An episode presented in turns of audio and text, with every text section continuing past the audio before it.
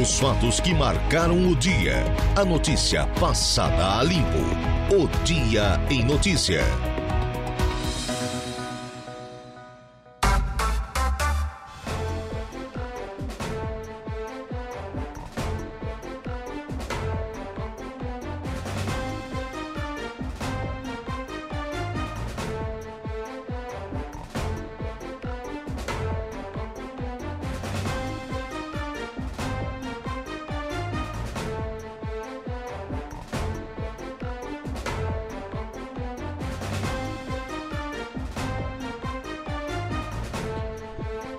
São 16 horas e 8 minutos, 4 e 8, 24 graus é a temperatura. Muito boa tarde. Estamos começando o programa O Dia Notícia na tarde desta terça-feira, aqui na programação da Rádio Araranguá em 95,5 FM, aí no seu rádio, né? no rádio do seu carro, da sua casa, do seu local de trabalho. Muito obrigado pelo carinho da sua audiência, muito obrigado pela sua companhia. E muito obrigado também pela sua participação. Gente lembra sempre que você nos acompanha pelo FM 95,5 ou então através das nossas demais plataformas. O nosso portal www.radioararanguá.com.br. Lá no nosso portal, além de nos acompanhar ao vivo e em qualquer lugar do mundo, você pode, claro, é, ficar sempre bem informado né, sobre tudo aquilo que acontece na região, no, no sul do estado, no estado, no país, enfim, você fica sempre bem informado através lá do, do portal da Rádio Araranguá. O destaque de agora, testes de paciência, filas quilométricas são registradas nas BR-101 e 376. E destaque de agora, os pontos com congestionamento na BR, o que parece, né? O que a gente tem percebido aí nos últimos dias, o pessoal que ia voltar aí do, das festas de final de ano na, no domingo, não voltaram, não voltaram, alguma coisa, algum movimento mais intenso foi registrado na segunda-feira, Hoje, enfim, né, que o pessoal está sofrendo um pouco mais aí com essa questão dos, é, do trânsito, né, na, na especialmente na BR-101. Né, na 376 tem essa questão, né, dessa essa barreira que acaba sendo é, sempre um problema, né?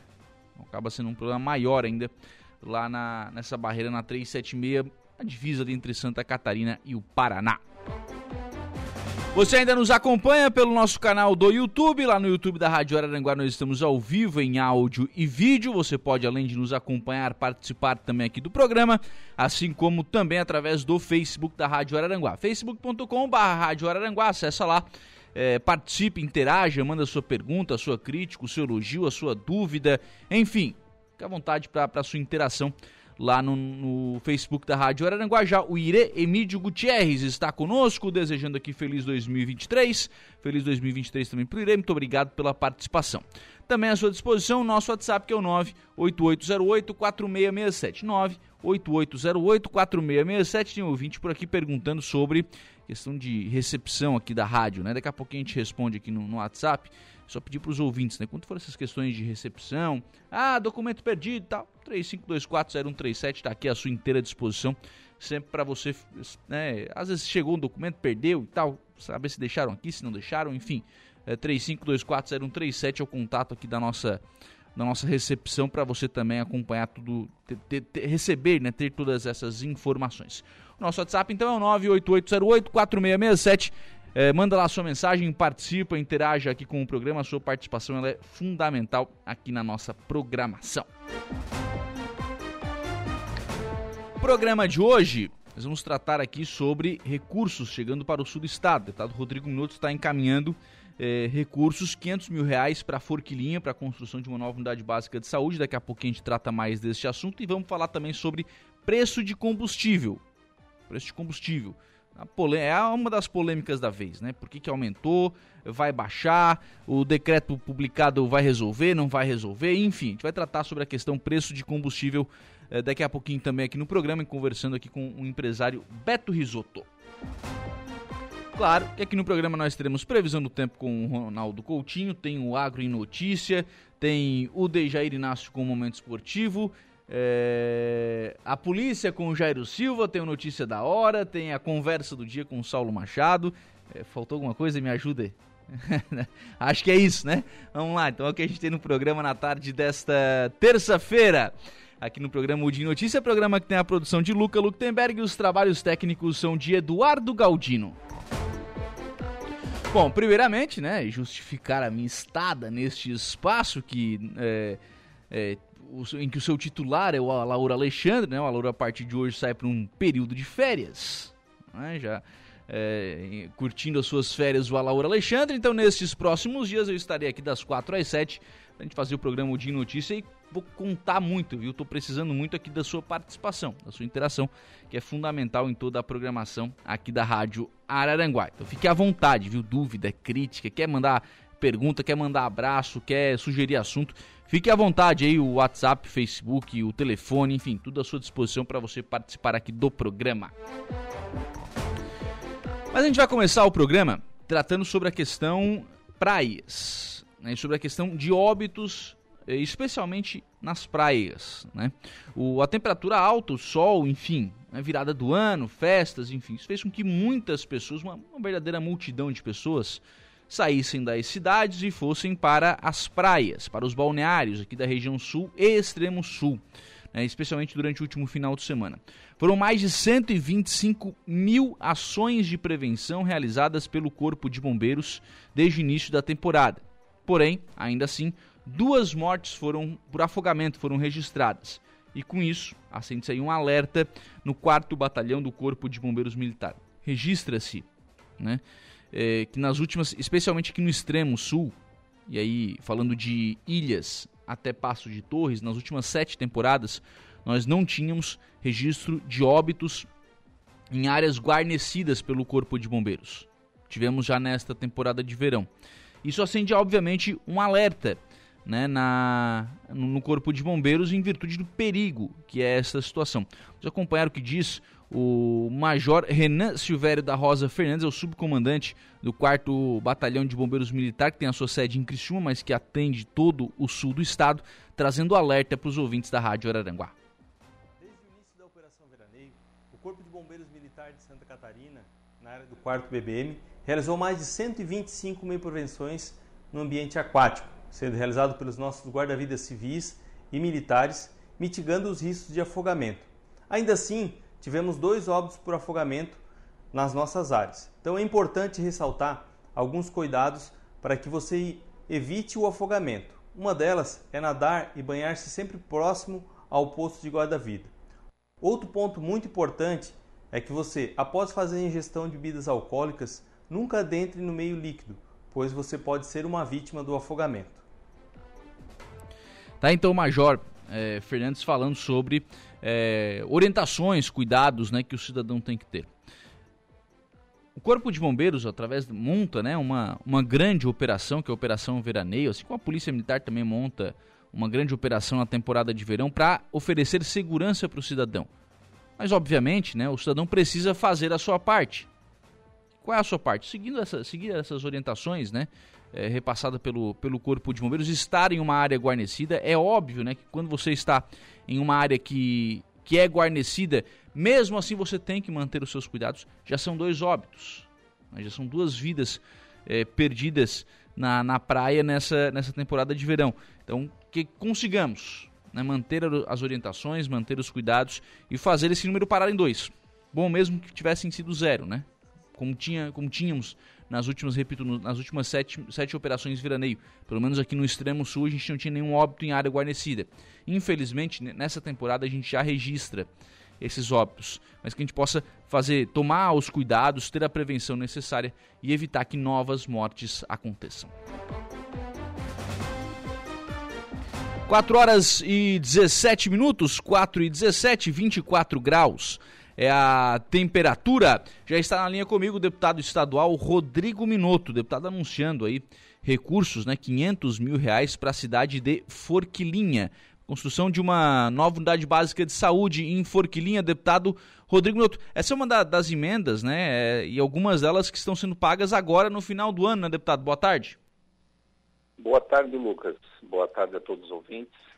Sim, na verdade, a emenda é no valor de um milhão para a construção de uma unidade básica de saúde no bairro Ouro Negro, em Forquilinha, onde havia um projeto que a comunidade aprovou e nós pudemos é, disponibilizar esses recursos e foi efetuado o pagamento de meio milhão para dar início às obras e conforme a prestação de contas das obras é, será pago o outro valor de meio milhão, totalizando aí um milhão de reais para o município de Forquilinha, atendendo especialmente a comunidade do bairro Ouro Negro, Vila Franca, bairro Nova York e Santa Líbara. Sim. Como é que essa demanda chegou ao seu gabinete, deputado? Então, foi através das lideranças da comunidade, através da Associação de Moradores, também do vereador Dordete, da vereadora Marilda, o vereador Marcos, o vereador Valdecírio, o vereador Dinho. Eh, são vereadores muito atuantes que estão trabalhando nesse sentido de poder, através do nosso mandato também, trazer as demandas dentro das nossas possibilidades, poder atendê-las. E, e podemos fazer esse investimento tão importante para o município de Forquilinha, assim como outros diversos investimentos que já fizemos no município. A ideia é que ali seja uma, uma nova unidade, ela vai substituir uma unidade antiga ou é uma ampliação da, da rede?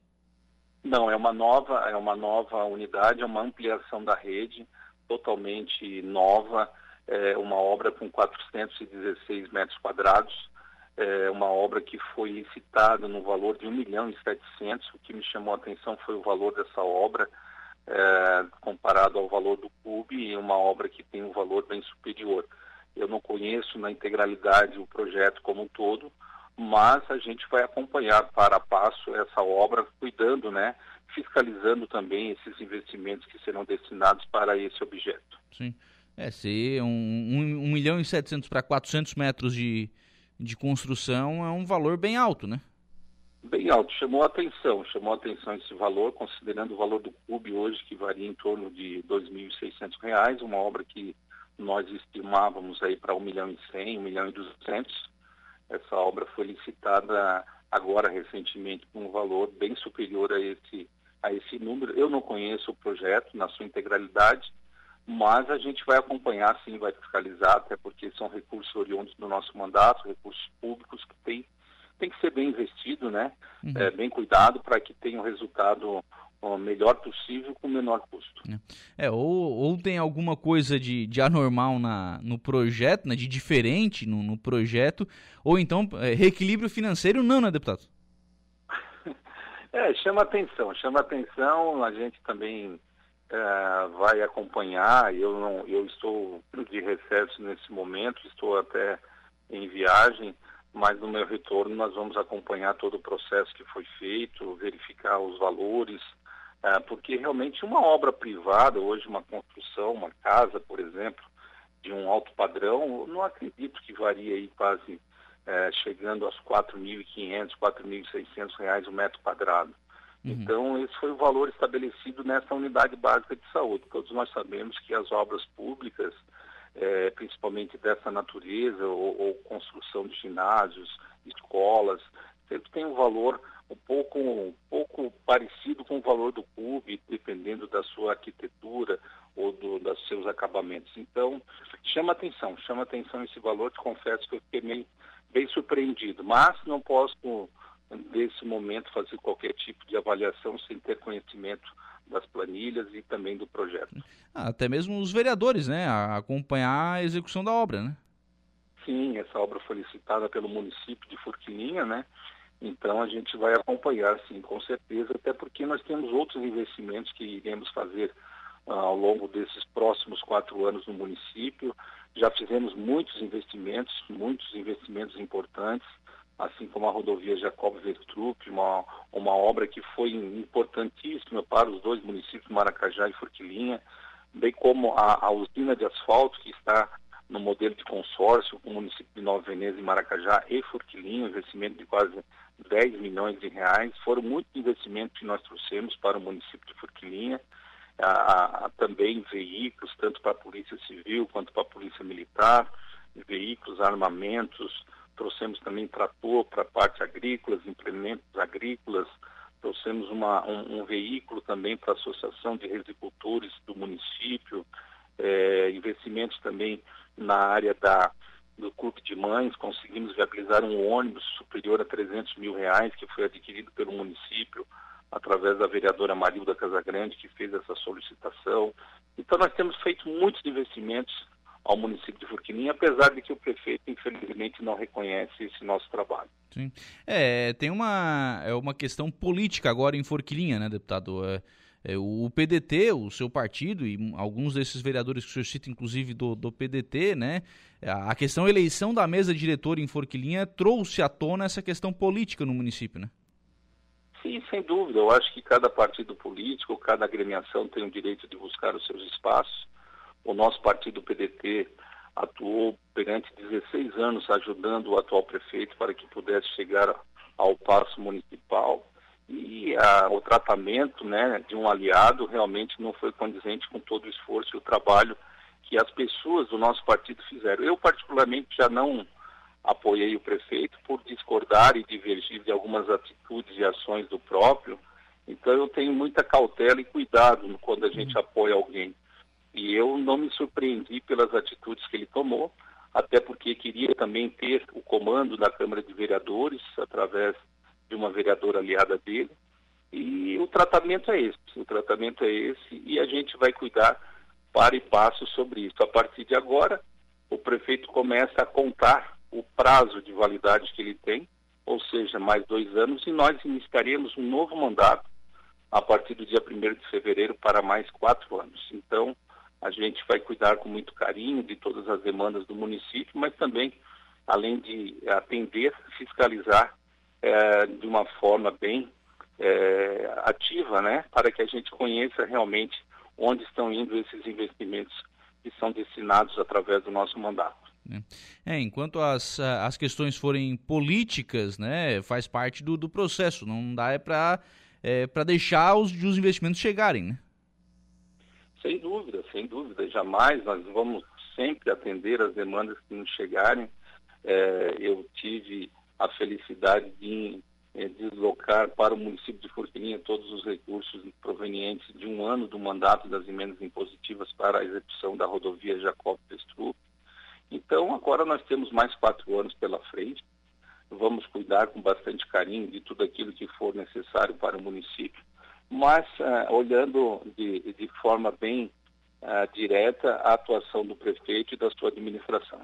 Qual é a origem dessa insatisfação, deputado? Ela é do PDT para com a administração ou ela é, é do prefeito para com a, a, a, participação do PDT na administração? Essa é uma análise que tem que ser feita mais a miúde, né, Lucas? Porque eu não participei da coligação, eu não atuei na eleição do prefeito, é, me mantive distante porque tinha algumas, algumas situações que eu não concordava com a forma de de gestão do prefeito, tomei a liberdade de me é, ausentar, é, deixando o partido à vontade para construir essa aliança. E realmente o tratamento que o prefeito deu ao partido foi esse. Ele se diz traído, mas quem nos traiu foi ele. Nos traiu enquanto partido, né? A mim ele nunca me traiu, porque eu já o conheço de muito tempo. Então eu vejo que a, a, a participação do partido ela tende a se distanciar cada vez mais em razão dessas atitudes se nós não concordarmos, de certa forma, com a forma de gestão que o prefeito vem desempenhando, de uma forma totalmente individualista, onde as atitudes são tomadas dentro do gabinete. Então, eu vejo que isso não prevalece perante um espírito republicano e democrático, onde o prefeito diz que é republicano, que vai atender todos de uma forma igualitária, e, e faz áudios, é, remete áudios a pessoas dentro do município dizendo que vai ferrar, abre aspas, vai ferrar os vereadores que não apoiarem ele e que não votassem no candidato, na candidata dele a vereador. Então, de que forma é essa? Que forma republicana é essa que o prefeito age? É difícil falar com o prefeito quando ele diz que é, é importante ter maturidade para que a gente faça, abre aspas, um negócio. Que negócio? Prefeitura não é um comércio, prefeitura não é uma indústria. Prefeitura, a, o gestor público tem que ter a, a, o discernimento de atender a população de uma forma isonômica, igualitária, as demandas. Lá não é balcão de negócio e toma lá da cá. Então, isso me preocupa, me preocupa. Já alertei o partido sobre essas situações, o partido está ciente disso estou totalmente afastado deste contexto, porque nós vamos averiguar todas as ameaças que foram feitas ao vereador Marcos Macedo na véspera da eleição, no dia de Natal. É, isso já está sob a investigação da Polícia Civil. E nós queremos, sim, buscar a autoria desta ameaça e saber de onde partiu isso, de quem era o interesse disso, para onde isso iria a, ter os, os, benefícios, podemos dizer assim, caso o prefeito ou o vereador não participasse da sessão. Uhum. Então são questões que a gente tem que buscar essas origens para que depois a gente tome os devidos encaminhamentos. Deputado, é, mudando um pouquinho de assunto, deputado, a questão da, da usina de asfalto, né, em consórcio entre os municípios de Forquilinha, Nova Veneza e, e Maracajá. Claro, o que tinha que ser feito, né, tanto do ponto de vista é, da representatividade política foi feita, o convênio está assinado com, com consórcio, enfim. Como é que está a questão de implementação dessa usina? Então, como o prefeito ele, ele atua de uma forma intransparente, a gente não conhece, na verdade, como é que está sendo feito a execução da instalação dessa usina. Essa usina foi uma política pública do governo do estado, o governador Moisés, que atendeu diversos municípios pelo estado de Santa Catarina, sempre atendendo de forma de consórcio, como também foi atendido o município de Praia Grande, que atende os municípios vizinhos de Santa Rosa, São João do Sul e Passo de Torres. É, assim foi feito com Forquilinha também.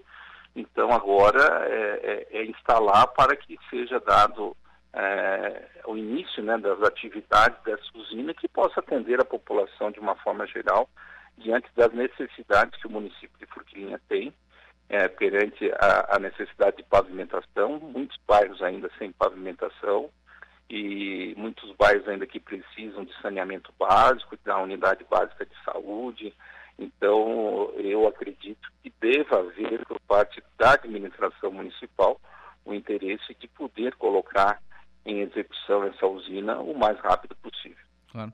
Deputado, é, com relação à, à, composição, né, a nova composição da Assembleia Legislativa, como é que estão as, as conversas, eleição da, da mesa da, da Assembleia e como é que o PDT, né, vai, o seu mandato vai se posicionar com relação ao governo Jorginho Melo? Bom, a, a, discussão da mesa diretora da Assembleia é um assunto, a, a, nossa relação com o governo enquanto deputado, enquanto parlamentar, é outro assunto. Nós temos uma, um, uma discussão interna que compõe aí 25 deputados, eh, que busca concluir a, a, a indicação dos nomes que irão compor a mesa diretora, na pessoa do deputado Mauro de Nadal, o deputado Zé Milton também tem essa pretensão legítima nessa disputa, e é evidente que quem buscar o maior número de votos necessários, que serão 21 votos, vai ser eleito uh, presidente da Assembleia. Nós fizemos uma, um acordo junto com o Partido dos, dos Trabalhadores e com o partido, o PCdoB, onde formamos um bloco com seis deputados, e esses seis deputados deverão indicar o vice-presidente na chapa composta pelo deputado Mauro de Nadal. Sim. Então, com relação à eleição, vocês, é, esse grupo apoia o deputado Mauro de Nadal? Perfeito. Sim. Posicionamento com relação ao governo, deputado? Então, com relação ao governo, eu sempre mantive uma boa relação com o governador Carlos Moisés desde o início do seu mandato. Eu não o conhecia, não votei nele, não participei da campanha dele, mas no momento que ele iniciou as suas atividades enquanto governador, eu fui procurado pelo governador Carlos Moisés e nos colocamos à disposição para colaborar, contribuir naquilo que fosse e, e é de interesse do Estado de Santa Catarina. E tivemos uma atuação ah, reconhecendo que eu era o único deputado do sul do Estado que tinha ah, naquela época, nos primeiros dois anos, uma atuação em defesa do governo, que atuou fortemente em defesa do governador Carlos Moisés. Pudemos, através desta, deste apoio, trazer inúmeros investimentos para o Sul, que foi para todos os municípios do Sul. Após o segundo, segundo biênio do seu mandato, após aqueles, aquelas discussões de CPI, de respiradores, de cassação, não cassação, a gente ficou um pouco mais distante da atuação do governo, até porque o governo teve que necessariamente buscar outros parceiros, outros aliados para compor uma maioria absoluta na Assembleia, onde a gente respeita, evidentemente, política é a arte do diálogo e do convencimento. Com o governador Jorginho, já tivemos uma conversa É, antes, é, no início do mês de dezembro, participamos juntos de um almoço com outros colegas deputados. É, tenho sim uma boa relação com o governador Jorginho, um, um respeito muito grande, até porque é um, é um, governador que está iniciando seu mandato, mas é uma pessoa que tem uma extensa experiência na vida pública, né? Como vereador, deputado estadual, deputado federal, senador da República e agora como governador. Tenho certeza que pela sua habilidade, pela sua forma de, de ser, não, não teremos dificuldade de poder colaborar e contribuir naquilo que for importante para o governo e para o Estado de Santa Catarina. Isso quer dizer que o PDT mantém essa posição é, isenta com relação ao governo? Nós não temos nenhuma participação do governo, nós não, não é esse o nosso objetivo.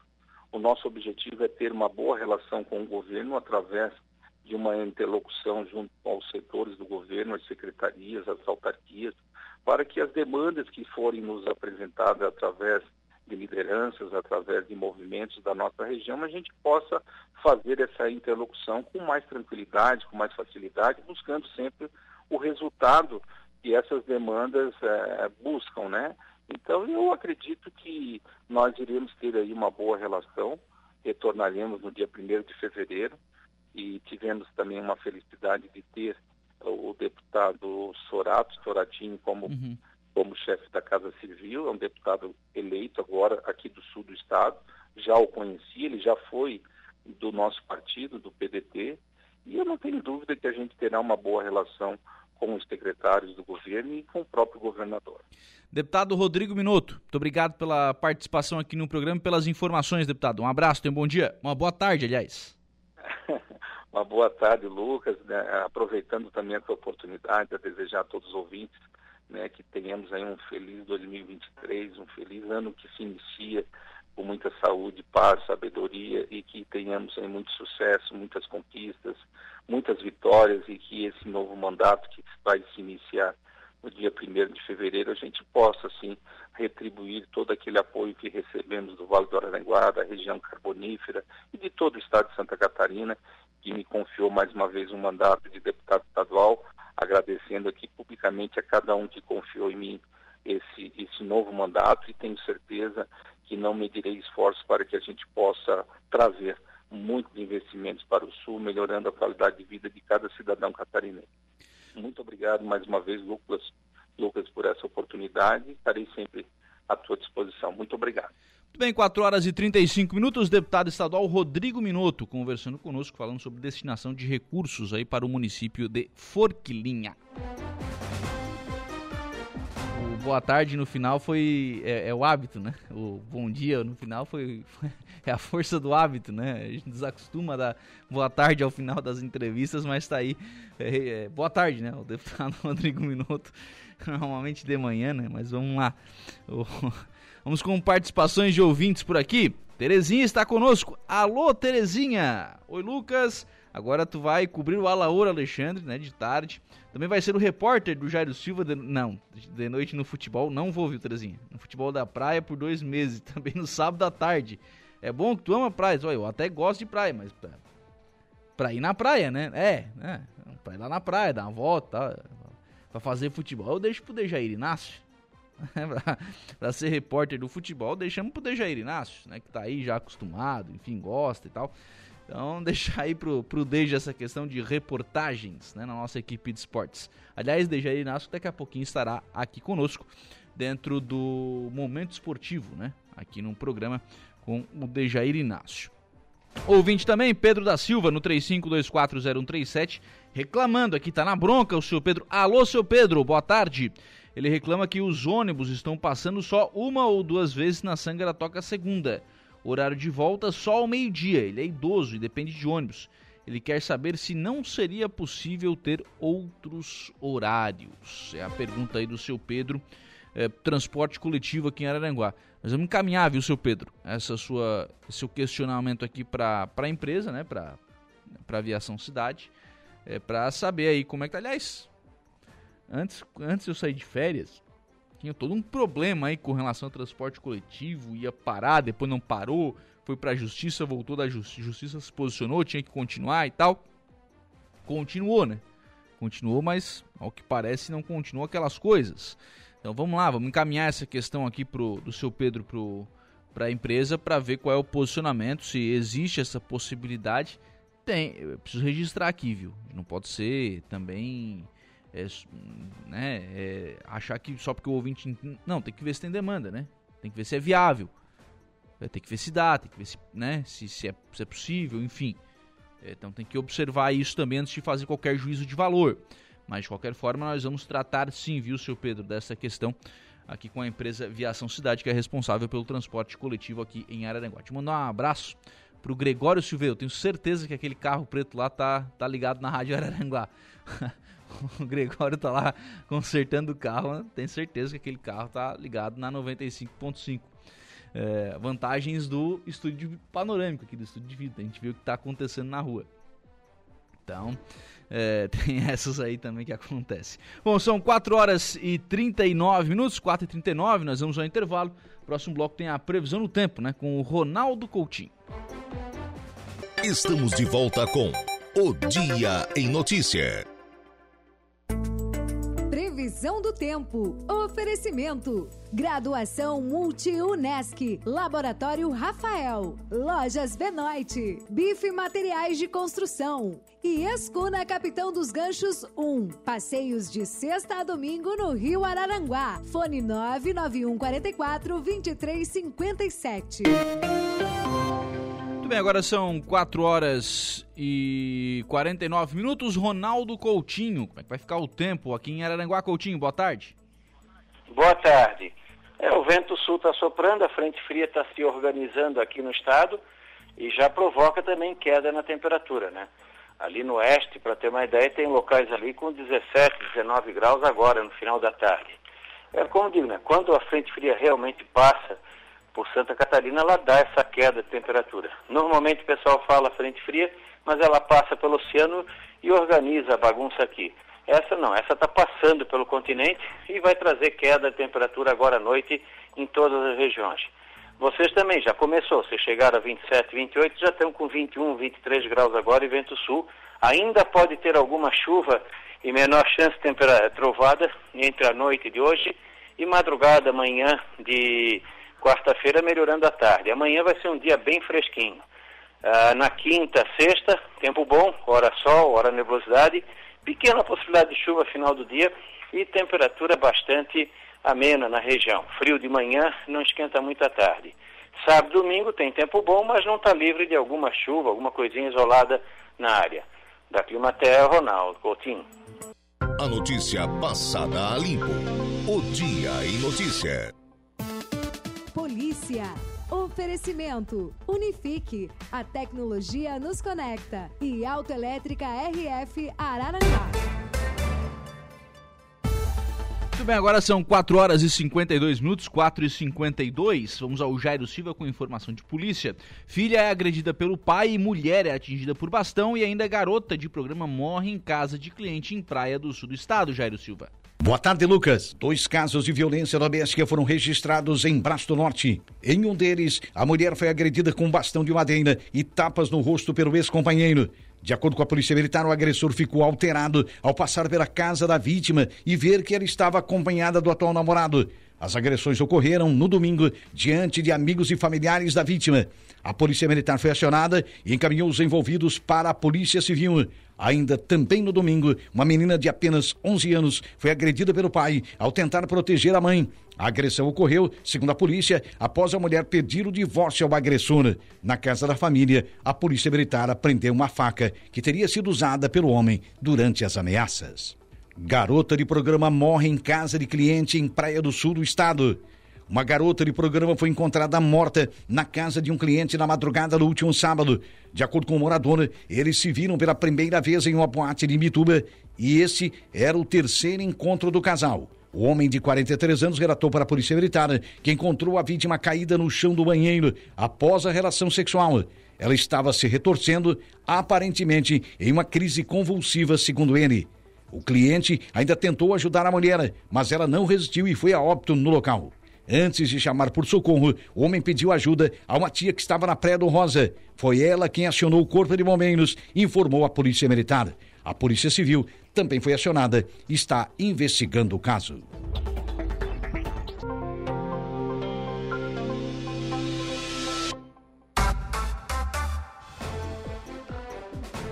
Muito bem, 4 horas e 55 minutos, 4 e 55, 24 graus é a temperatura. Vamos em frente com o programa na tarde desta terça-feira, sempre em nome aqui do Angelone.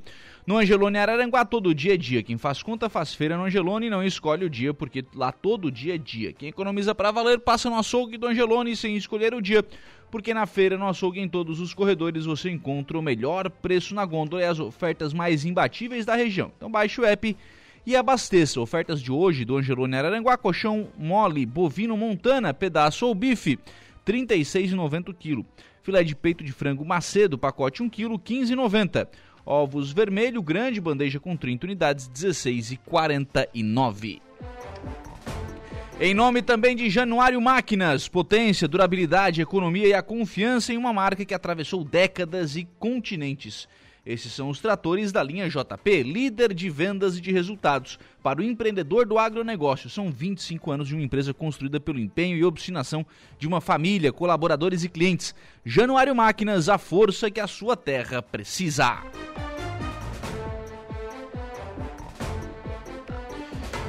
Olha, informações com relação à obra de pavimentação da Serra da Rocinha, em Timbé do Sul.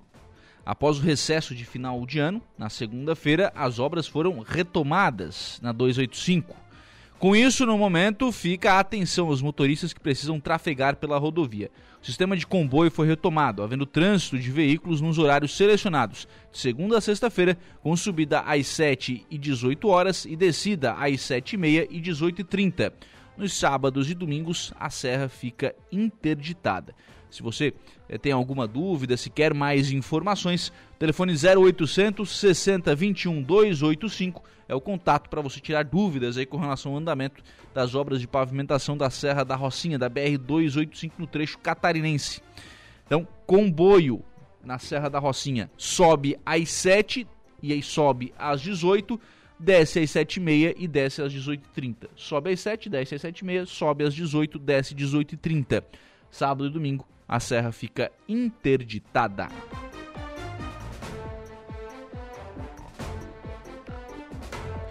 Quatro horas e 57 minutos, 4 e 57. Nós vamos agora ao intervalo. Antes, nós vamos ao Notícia da Hora com a Luca Luktenberg. Qual será o seu destaque, Luca, do Notícia da Hora? Olá, Lucas. Voltamos com a notícia que piloto Ken Block morre após acidente com moto de neve. Notícia da hora. Oferecimento: Giasse Supermercados, Laboratório Bioanálises, Civelto Centro de Inspeções Veicular e Rodrigues Ótica e Joalheria. Foi divulgada na noite da última segunda-feira a morte do piloto norte-americano Ken Block, de 55 anos. O falecimento ocorreu devido a um acidente de motoneve em Utah, nos Estados Unidos. Além de piloto de rally profissional, Block era cofundador da marca DC Choice. A informação foi confirmada pela Ronigan Race Division, equipe de rally na qual Block também era cofundador. Este foi o Notícia da Hora.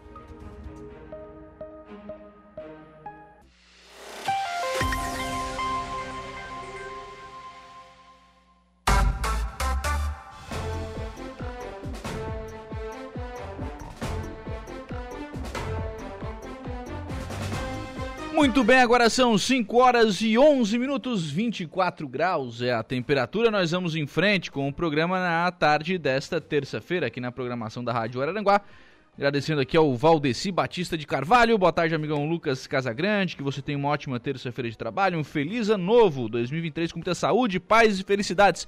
Um forte abraço e fique na santa paz de Deus. Um grande abraço também pro, pro Valdeci, tá sempre ligadinho aqui na 95.5 são é, por pessoas como o Valdeci e outras tantas e tantas pessoas que nos acompanham que a gente acorda todo dia cedo, né? Pra cá e trabalha e faz o nosso melhor para manter sempre vocês bem informados sobre tudo aquilo que acontece na cidade, na região, no estado, no país, no mundo, na galáxia, em qualquer lugar que a gente faz o possível para mantê-los bem informados. Bem, agora são 5 e 11 e nós vamos ao Agro em Notícia. Agro em Notícia. Oferecimento. Copersuca. Há 57 anos cooperando com muito sucesso. Olha, o Ministério da Agricultura e Pecuária e Abastecimento, MAPA, publicou a portaria número 737 que submete à consulta pública pelo prazo de 60 dias a proposta de portaria conjunta do MAPA, do IBAMA e da Anvisa, que tem como objetivo estabelecer procedimentos específicos para a distribuição dos processos pendentes de registro de produtos técnicos equivalentes, pré-misturas e produtos formulados de agrotóxicos e afins protocolados no órgão antes de 7 de outubro de 2021 para fins de atendimento ao artigo 3 do decreto número 10.833 de 2021. Em outras palavras, o MAPA abriu consulta pública para a questão de implantação de novos agrotóxicos no país. A proposta apresentada foi elaborada por representantes dos três órgãos, do MAPA, do IBAMA e da Anvisa, e busca otimizar a avaliação de produtos à base dos mesmos ingredientes ativos. O rito de distribuição dos processos levará em consideração os ingredientes ativos que compõem os produtos, sendo que cada distribuição poderá ter até 20 processos de mesmo ingrediente ativo, respeitada as datas de protocolo. Outro procedimento a ser adotado é para os produtos formulados que tiverem a mesma composição qualitativa e quantitativa e o mesmo tipo de formulação de um outro produto já registrado, avaliado ou submetido à avaliação com um dossiê completo de estudos. Esses produtos poderão ter a tramitação à parte da avaliação conjunta de forma ainda mais simplificada. As sugestões tecnicamente fundamentadas deverão ser encaminhadas eh, por meio do Sistema de Monitoramento de Atos Normativos da Secretaria da Defesa Agropecuária, por meio do sistema web.agricultura.gov.br. Para ter acesso ao sistema, o usuário deverá efetuar um cadastro prévio no sistema de solicitação de acesso por meio dos sistemas web.agricultura.gov.br barra solicita. O Agro em Notícia tem o oferecimento de Copersuca. É, sistema democrático de gestão da Copersuca. Nossas decisões sempre levam em conta a opinião e o desejo dos nossos associados. Realizamos assembleias gerais ordinárias em que todos os associados participam. Elegemos democraticamente os conselheiros de administração, conselheiros fiscais e membros dos comitês educativos. Nessas assembleias anuais, informamos todas as ações do ano e convidamos a todos para uma deliberação cooperativa sobre os resultados e planos futuros da Copersuca.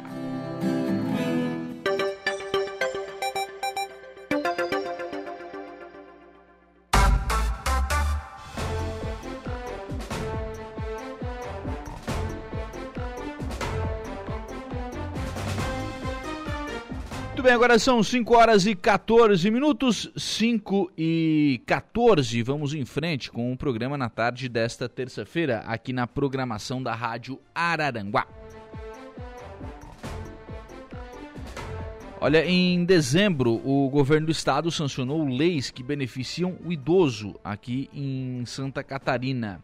Uma das, das leis de autoria do deputado Sérgio Mota estabelece a reserva de, no mínimo, 5% das mesas e cadeiras é, para restaurantes. É, 5% das mesas e cadeiras de restaurantes para pessoas idosas nas praças de alimentação dos shopping centers. É, o parlamentar explicou que a proposta surgiu ao perceber que já há vagas de estacionamento destinadas aos idosos nesses mesmos estabelecimentos comerciais e nada mais justo do que prever também né, reserva de mesas e cadeiras nas praças de alimentação para esse público. De acordo com a lei, mesas e cadeiras deverão ser identificadas por avisos ou por alguma, alguma característica que os diferencie dos assentos destinados ao público em geral. Estão desobrigados do cumprimento total ou parcial os estabelecimentos que apresentarem laudo técnico firmado por profissional habilitado, comprovando a impossibilidade de adaptar-se para fins previstos na norma. Então, segundo a lei, aí, os shopping centers precisam né, ter essa reserva de 5% de mesas e cadeiras para idosos em Santa Catarina. Mas olha, um dos assuntos que tem novamente né, movimentado discussão, você sai na rua, sempre tem alguém falando sobre preço de combustível. Está na linha comigo o empresário Beto Risoto, da rede de postos Risoto, né, aqui é, em, em Araranguá é, para a gente falar exatamente sobre essa questão de formação de preços. A, a polêmica da vez, o, o, Beto, é sobre a questão de impostos, né? O preço variou um pouco, enfim, é, mas tem um novo decreto. É, o porquê desta última variação de preços, né? O que, que aconteceu? E esse novo decreto do governo vai voltar a baixar o preço da, da gasolina. É, como é que está essa questão da, da política de, de preços dos combustíveis, Beto? Boa tarde. Boa tarde, boa tarde, tarde Então, na verdade, é que criou a polêmica também né, da, da, da medida provisória que era de dezembro, e, e em princípio o governo tinha sinalizado que iria ter né, a nova indexação dos impostos federais, aí depois no meio do caminho mudaram de, de ideia de um prorrogar, então você na verdade, né, Lucas, uh, o que a questão da, da não incidência dos impostos federais, houve uma mudança na pauta de cobrança do ICMS no Estado. Isso aí é que, na verdade, por isso que deu alguma alteração mas, mas a questão é somente a questão do ICMS, não dos impostos federais. Né? A princípio, imposto federal não alterou. Então, esse aumento que teve, né, que não foi, que na verdade teve alguns postos na região, aqui na nossa região, acredito que tem acontecido, aqui no sul do estado, né, de alteração uh, de preços fora da, da digamos, do, do, do ICMS, né? Uhum. Mas em outras regiões do estado a gente viu aí na mídia que teve alteração, mas foi um precipitado, digamos assim, né? As, as, as empresas que, que repassaram esse custo, né? É aquele do 17 para o 25%? Não, não, na verdade não alterou a alíquota, exatamente. O que, que alterou?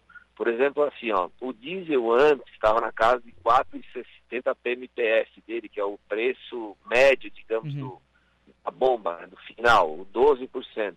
E agora, o que aconteceu? O governo do estado ajustou esse preço para o preço real do diesel de bomba. Então, hoje, por exemplo, assim, ficou 6,29 e 39 a cobrança do ICMS, né?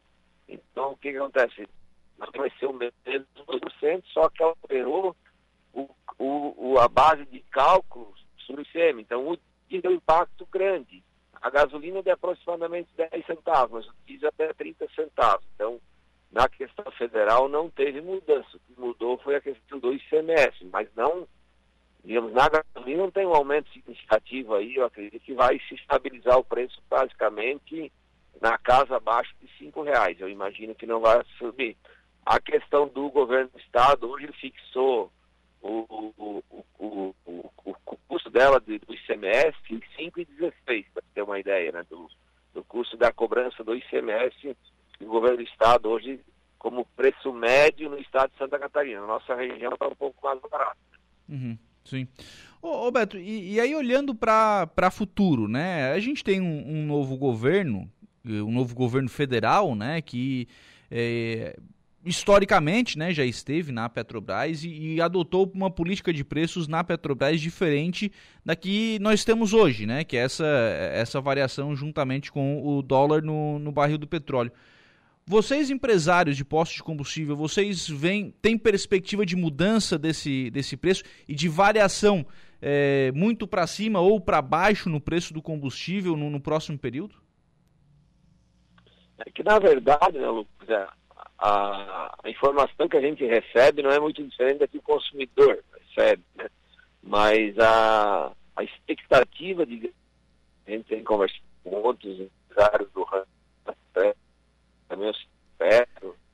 5 horas e 23 minutos. Eu vou até pedir é, desculpa ao, ao Beto Risoto. A ligação tá bem, tá picotando é, de forma bastante significativa. A gente vai restabelecer o contato. Pedir pro, pro Eduardo aí, acho que não sei se a Luca saiu. Dá, dá uma chamadinha ali, Eduardo, para a gente restabelecer o contato né, com, com o empresário Beto Risotto, porque tá, tá ruim, né? Entrevista que o entrevistado não é ouvido, não, não adianta ser feita, né? Vamos restabelecer o contato é, para a gente falar sobre essa questão, porque essa é uma questão sensível ao dia a dia, né?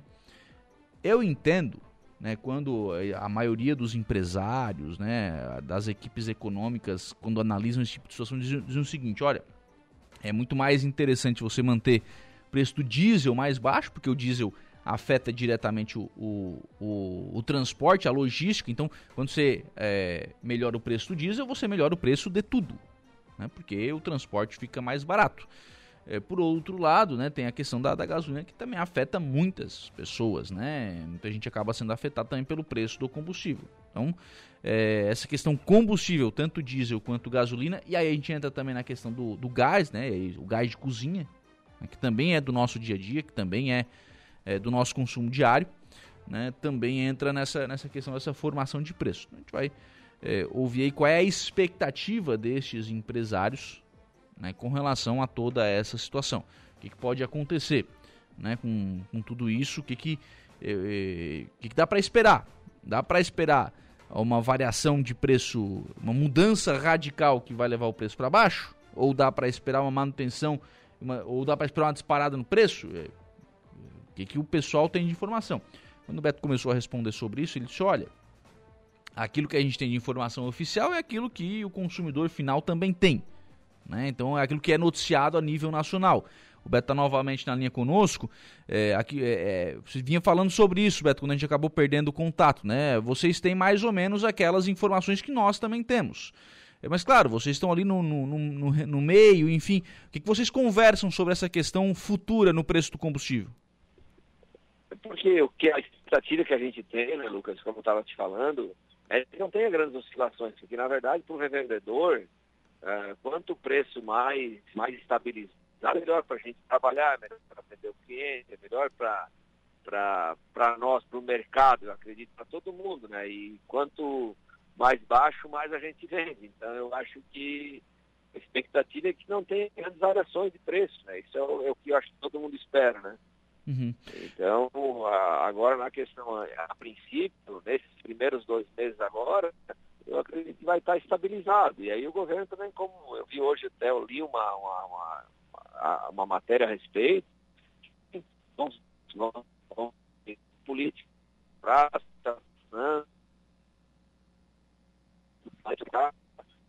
então vai, vai, vai depender agora de o que, que o, o, o, novo governo vai querer estabelecer né, como critério, né?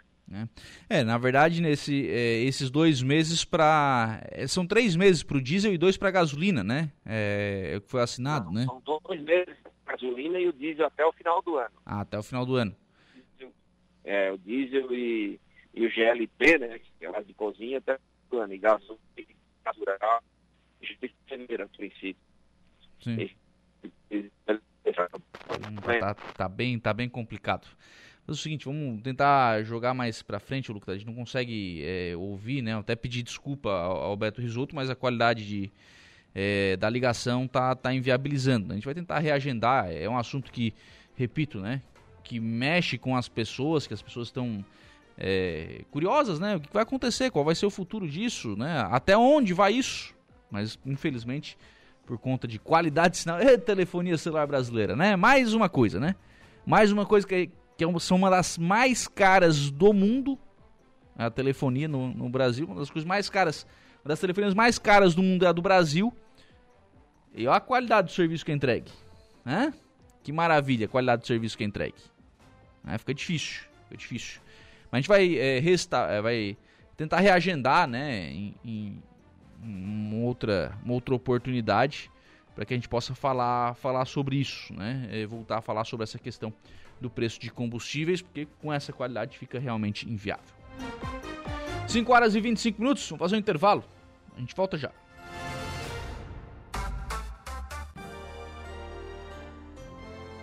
Rádio Araranguá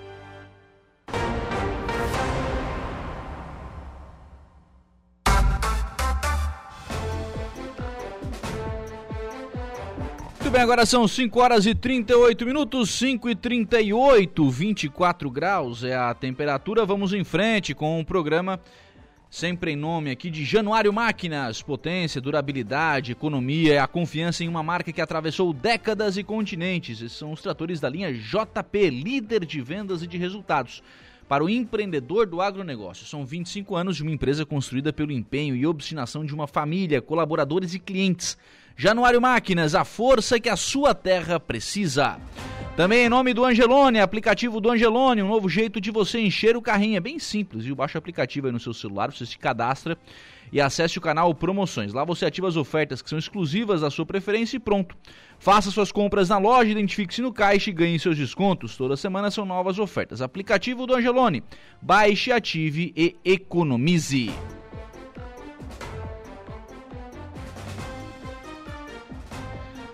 Cinco horas e 39 minutos, 5 e 39 um assunto até que já foi tratado aqui na programação da 95.5, no nosso portal também já tratou disto já estão valendo as novas regras do Pix. O Elívio Blower vai trazer mais informações. Desde ontem, dia 2 de janeiro, estão em vigor as novas regras para o Pix, que deixa de ter limite de valor por transação. Pelas novas regras, o horário noturno pode ser personalizado pelo usuário e os valores das modalidades Pix Saque e Pix Troco aumentaram. O Banco Central informou que as mudanças são para simplificar as regras e aprimorar a experiência do usuário, mantendo o alto nível nível de segurança. As regras foram anunciadas em dezembro, mas passaram a valer ontem. O economista e professor da Universidade de Brasília, César Bergo, disse que depois de dois anos de existência, o Pix segue se adaptando às necessidades do usuário. O Pix, então, vem incorporando modificações e melhorias nas suas transações. Várias facilidades elas têm sido introduzidas aos poucos, depois de alguns testes, mas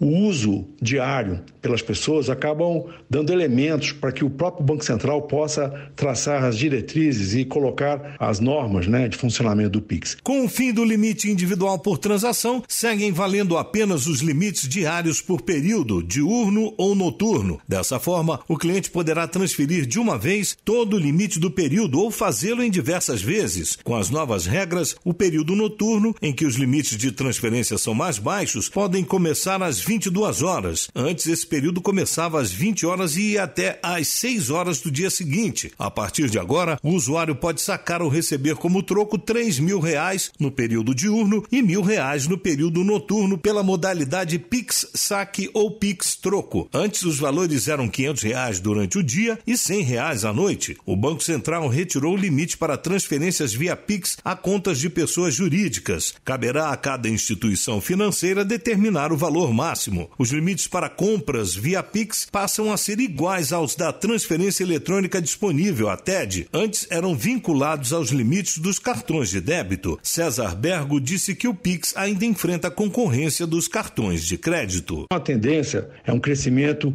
exponencial do Pix que vai aos poucos substituindo o dinheiro. E também tem a questão de uma concorrência com cartão de crédito, mas ainda vai continuar por alguns meses essa concorrência, porque o cartão de crédito tem outras funcionalidades. Outra mudança importante é a que autoriza o Tesouro Nacional a pagar aposentadorias, pensões e salários ao funcionalismo por meio de conta salário associadas ao Pix. César Bergo disse que ações como a do Tesouro Nacional fazem o Pix se popularizar cada vez mais. Com essa introdução, inclusive, nessa novidade de pagamento das aposentadorias pelo Pix, a Secretaria de Tesouro Nacional também pode utilizar o pagamento por via Pix então, o movimento vai aumentando e quanto mais você tem funcionalidades, você torna o Pix mais ágil e acaba, de alguma forma, caindo no agrado do consumidor e da população em geral. As transações via Pix bateram um recorde de 104,1 milhões de transações por dia, com o pagamento da segunda parcela do 13º em 20 de dezembro passado. De acordo com o Banco Central, os bancos poderão implementar as mudanças até 3 de julho de 2023. De Brasília, da RNR, Elívio Blower, especial para a Rede de Notícias Acaerte.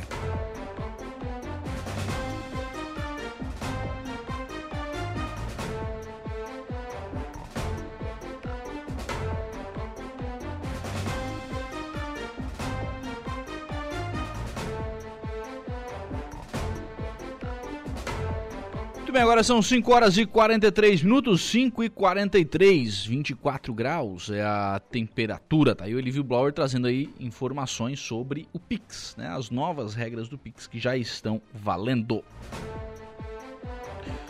Então, um abraço aqui pro João Viana Matheus. Boa tarde, Lucas. Um abração, meu amigo. Um abraço também pro João Viana. Muito obrigado pela participação. Lá pelo nosso WhatsApp, adiciona aí 988084667. 988084667 é o nosso WhatsApp. Você adiciona aí os seus contatos e participa aqui da nossa programação. Também conosco, Juliano Coelho Jaques, a Marne Costa, o Valdeci Batista de Carvalho, a Alice Sérgio Dalsolé e a Marlene Silva também acompanhando aqui a nossa programação. Informação de polícia, tá? A gente tem o registro agora à tarde da presença do Saer Sarasul eh, em Araranguá, na comunidade de Volta Curta. O Jairo Silva já está eh, em busca né, de, de, informações sobre qual é a ocorrência, o que está acontecendo, se é policial, se é médico, enfim, ainda não há detalhes. Mas as pessoas estão registrando já fotos, já imagens, já recebeu fotos aqui de, do Saer sobrevoando aí essa região da cidade. Então o Jairo Silva já está buscando aí contatos. Assim que tivermos uma informação completa do que, está acontecendo, obviamente a gente traz aqui na programação da 95.5. 5 e 45 nós vamos agora ao momento esportivo. Momento esportivo. Oferecimento. De Pascoal Araranguá. F3M. O Lojão Materiais de Construção.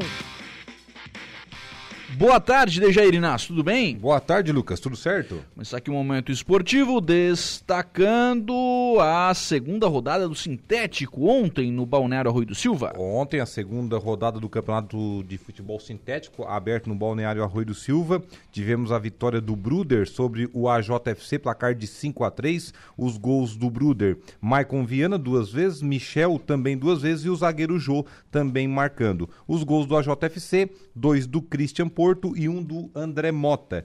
O Lagartixa acabou perdendo para o Ouro Negro, placar de 3 a 2. Os gols do Lagartixa foram marcados pelo Armando. Camisa 10 Armando marcou os dois gols. E os gols do Ouro Negro, os três gols pelo Capela, o Grigio e também o Diego Balotelli. Já a equipe do Vila Beatriz venceu 2 a 0 a equipe do Alvorada. Os gols da Vila, Luan e Johnny marcaram, portanto, para a equipe maracajaense. A próxima rodada, na próxima segunda-feira, dia 9, Nantra contra AJFC, Coloninha Unite contra o Rancho Palmilome, que é o atual campeão da competição, e também União contra Amigos.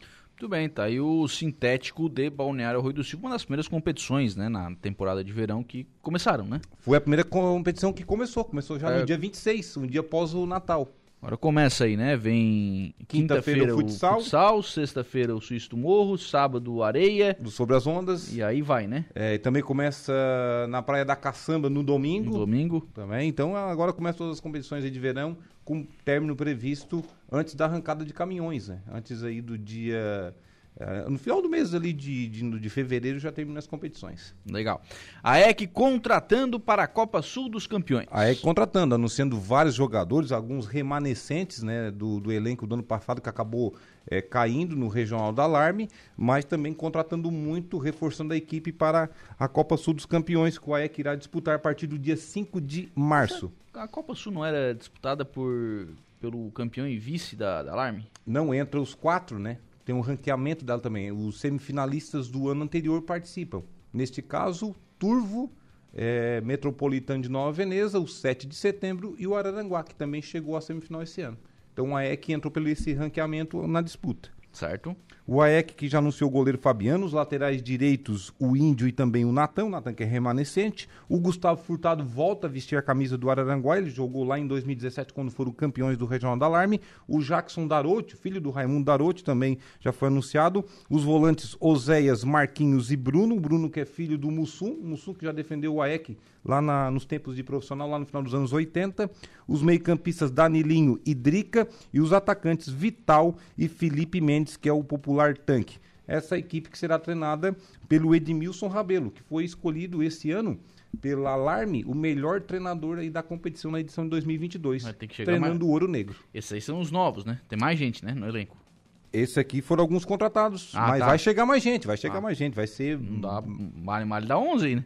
É, não, não, aqui são alguns jogadores. Não, até, março, até, né? Até estranha, tipo, mas vai faltar, vai faltar um... É, até março vai gente, chegar hein? pelo menos mais 10 atletas aí. Lembrando que o Congresso Técnico, Lucas, da Copa Sul dos Campeões acontece na próxima terça-feira, dia 10, lá na sede da Liga Amadora do Verde Vale de Futebol, que é a liga lá de que vai organizar a competição deste ano, que, deste ano, dessa temporada. Uhum. É, de Tubarão, São Luís gera a liga que organiza o futebol ali também.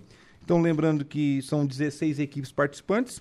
O campeão disputa o Catarinense de Amadores também desse ano, que acontece entre outubro e novembro. Os quatro melhores da Copa Sul dos Campeões de 2022 irão disputar a competição desse ano, mais dois representantes de cada liga amadora da região sul do estado, liga não profissional. Dois da Alarme, Liga Atlética da região mineira, dois da Lavem, a Liga Atlética do Vale do Mamituba, dois da Liga Tubaronense, também da Liga Imbitubense, Liga Uruçanguense e da Liga do Verde Vale. O... Muito boa tarde, sou o Leandro do Jardim das Avenidas, quero mandar um abraço a vocês. O Soares vai poder jogar uma vez por semana, o restante fazendo propaganda, já tá na corneta já. Aqui, Já tem um o- cornetiano de Soares, né? Então, já falando da dupla Grenal, né? Que é Claro. o nosso próximo assunto. O Soares chegou hoje a Porto Alegre por volta do meio-dia, vindo do Uruguai. Acabou as férias para o Luizito, né? Tava de boa, agora acabou. Agora vai ter que treinar, porque parece que já quer estreia dia 17, né? Sim. O Grêmio, dia 17, tem a final da Recopa Gaúcha contra o São Luís de Ijuí e nada melhor do que jogar em casa ainda, né? Numa Sim, estreia, né? sim. Se Um jogar jogo, esse jogo, teoricamente, casa cheia com né? certeza, né? E um adversário fraquinho, né? Na teoria, né? Digamos assim. Na teoria, né? Na teoria. Mas esses Vamos lá, meu Ijuí. gaúcho. Então o Soares chegando, mas amanhã terá a apresentação oficial, né? Amanhã à noite. Hoje ele, o treino é... O treino, ele já participava do treino hoje, né? É, eu já, já, já iria participar agora de tarde, né? E amanhã apresentação oficial amanhã à noite, 19h30, expectativa de 40 mil pessoas na arena. Mas parece que quem não é sócio tem que pagar ingresso, tá? É, isso agora faz parte, faz parte. Não, não, É. Acho que não tá errado o Grêmio. hein? É, pelo, É. pelo que vai ser investido, né? Claro, ué. Tem que Quer, cobrar. quer, ver, quer ver o Soares? Tem que cobrar até se falar o nome dele, né? Quer ver o Soares? Tem que pagar o ingresso, tá certo? Ué? Quando você vai ver um jogo de futebol, você não paga pra ver o jogo? Quer ver o, o artista? Ele é o artista, cara. Ele é o artista do. Ele é o artista. É a principal contratação do, do clube na temporada. Olha, eu, pra mim, eu acho que é a principal contratação do futebol brasileiro na temporada. É, O Gerson também foi contratado, mas o. Gerson teve essa expressão toda. É um jogador que está em ainda alto rendimento, é um jogador ainda de nível de seleção, né? O Luizito é em final de carreira, mas a Não, história não, dele não, diz tudo, né?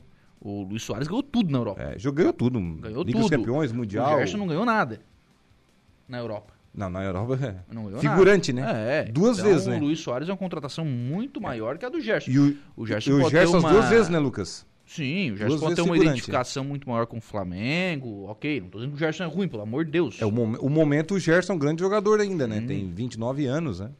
Marne Costa, muito bom, virou o ano e o Deja começou a trazer notícias do tricolor gaúcho. É porque ano passado a notícia não tinha nada de notícia do ano passado, né?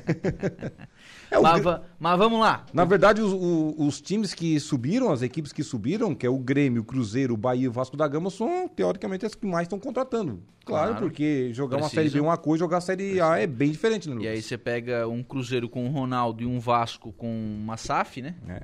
É. A 777 Parkers lá, né? É, com uma SAF. Então, então O Bahia também, tão né, tá dinheiro, entrando né? nesse ramo tão de parques. dinheiro. Mas vamos lá, eles contrataram o Soares. Nós contratamos quem? Nós estamos atrás do Cuejar, Barbaridade. volante, que está no futebol árabe. Pra marcar o Soares. Pra marcar o Soares. É, Pra- só se não, for. Pra marcar o Soares vai ser o Gabriel Mercado, já conhece Ah, muito, né? Aquele confronto bra- ali é, brasileiro agora, né? Mas na Oh. época Argentina e Uruguai, né? E também do meio-campista Quinteiro, que está sem clube. Os dois Ah, colombianos. mano, estamos indo atrás de um 100 clube. É, ele venceu, terminou agora o contrato dele com o River Plate, né, da Argentina, Uhum. acabou não renovando e o Inter está interessado nesses dois atletas colombianos. Já saíram o Edenilson, então o Inter precisa de um jogador de meio de campo, precisa de um volante. Na verdade, o Inter precisa de dois volantes, né? Um para suprir a ausência do Gabriel, lesionado, que só volta no segundo semestre, ou seja, só a partir da disputa do Brasileirão. Talvez no início do Brasileirão esse atleta ainda não esteja pronto, muito provavelmente só a partir de junho mesmo, lá pela décima rodada, e olhe lá, porque foi uma lesão de, de grau 3, uma lesão muito séria. né? E o único reforço do Inter até agora é um lateral direito que também joga de zagueiro, o Mário Fernandes. Se ele não fugir, né? Até o- a sua vai- estreia, vai que né? ele some, né? Vai que ele some, né? Ele é costuma fazer isso, né? Fez isso no Grêmio, fez isso na seleção brasileira. Não, na seleção brasileira não sumiu, ele só não foi, né? Só não foi, né? Só não foi. Não, mas ele foi convocado e não avisou, né? Não, não, não. Então sumiu mesmo, né? E O- curiosamente, naquela ocasião era treinado pelo Mano Mano Menezes. né? É, não, mas assim, ó, eu até entendo que o, que o Inter possa, o Inter vice-campeão, né? Ok, tem ali, tinha, tinham algumas peças que realmente mereciam ficar e vinham apresentando bo- bom resultado, né? Bom, bom futebol. Mas tem que reforçar pra ganhar alguma coisa, né? O Inter não contratou um centroavante, né?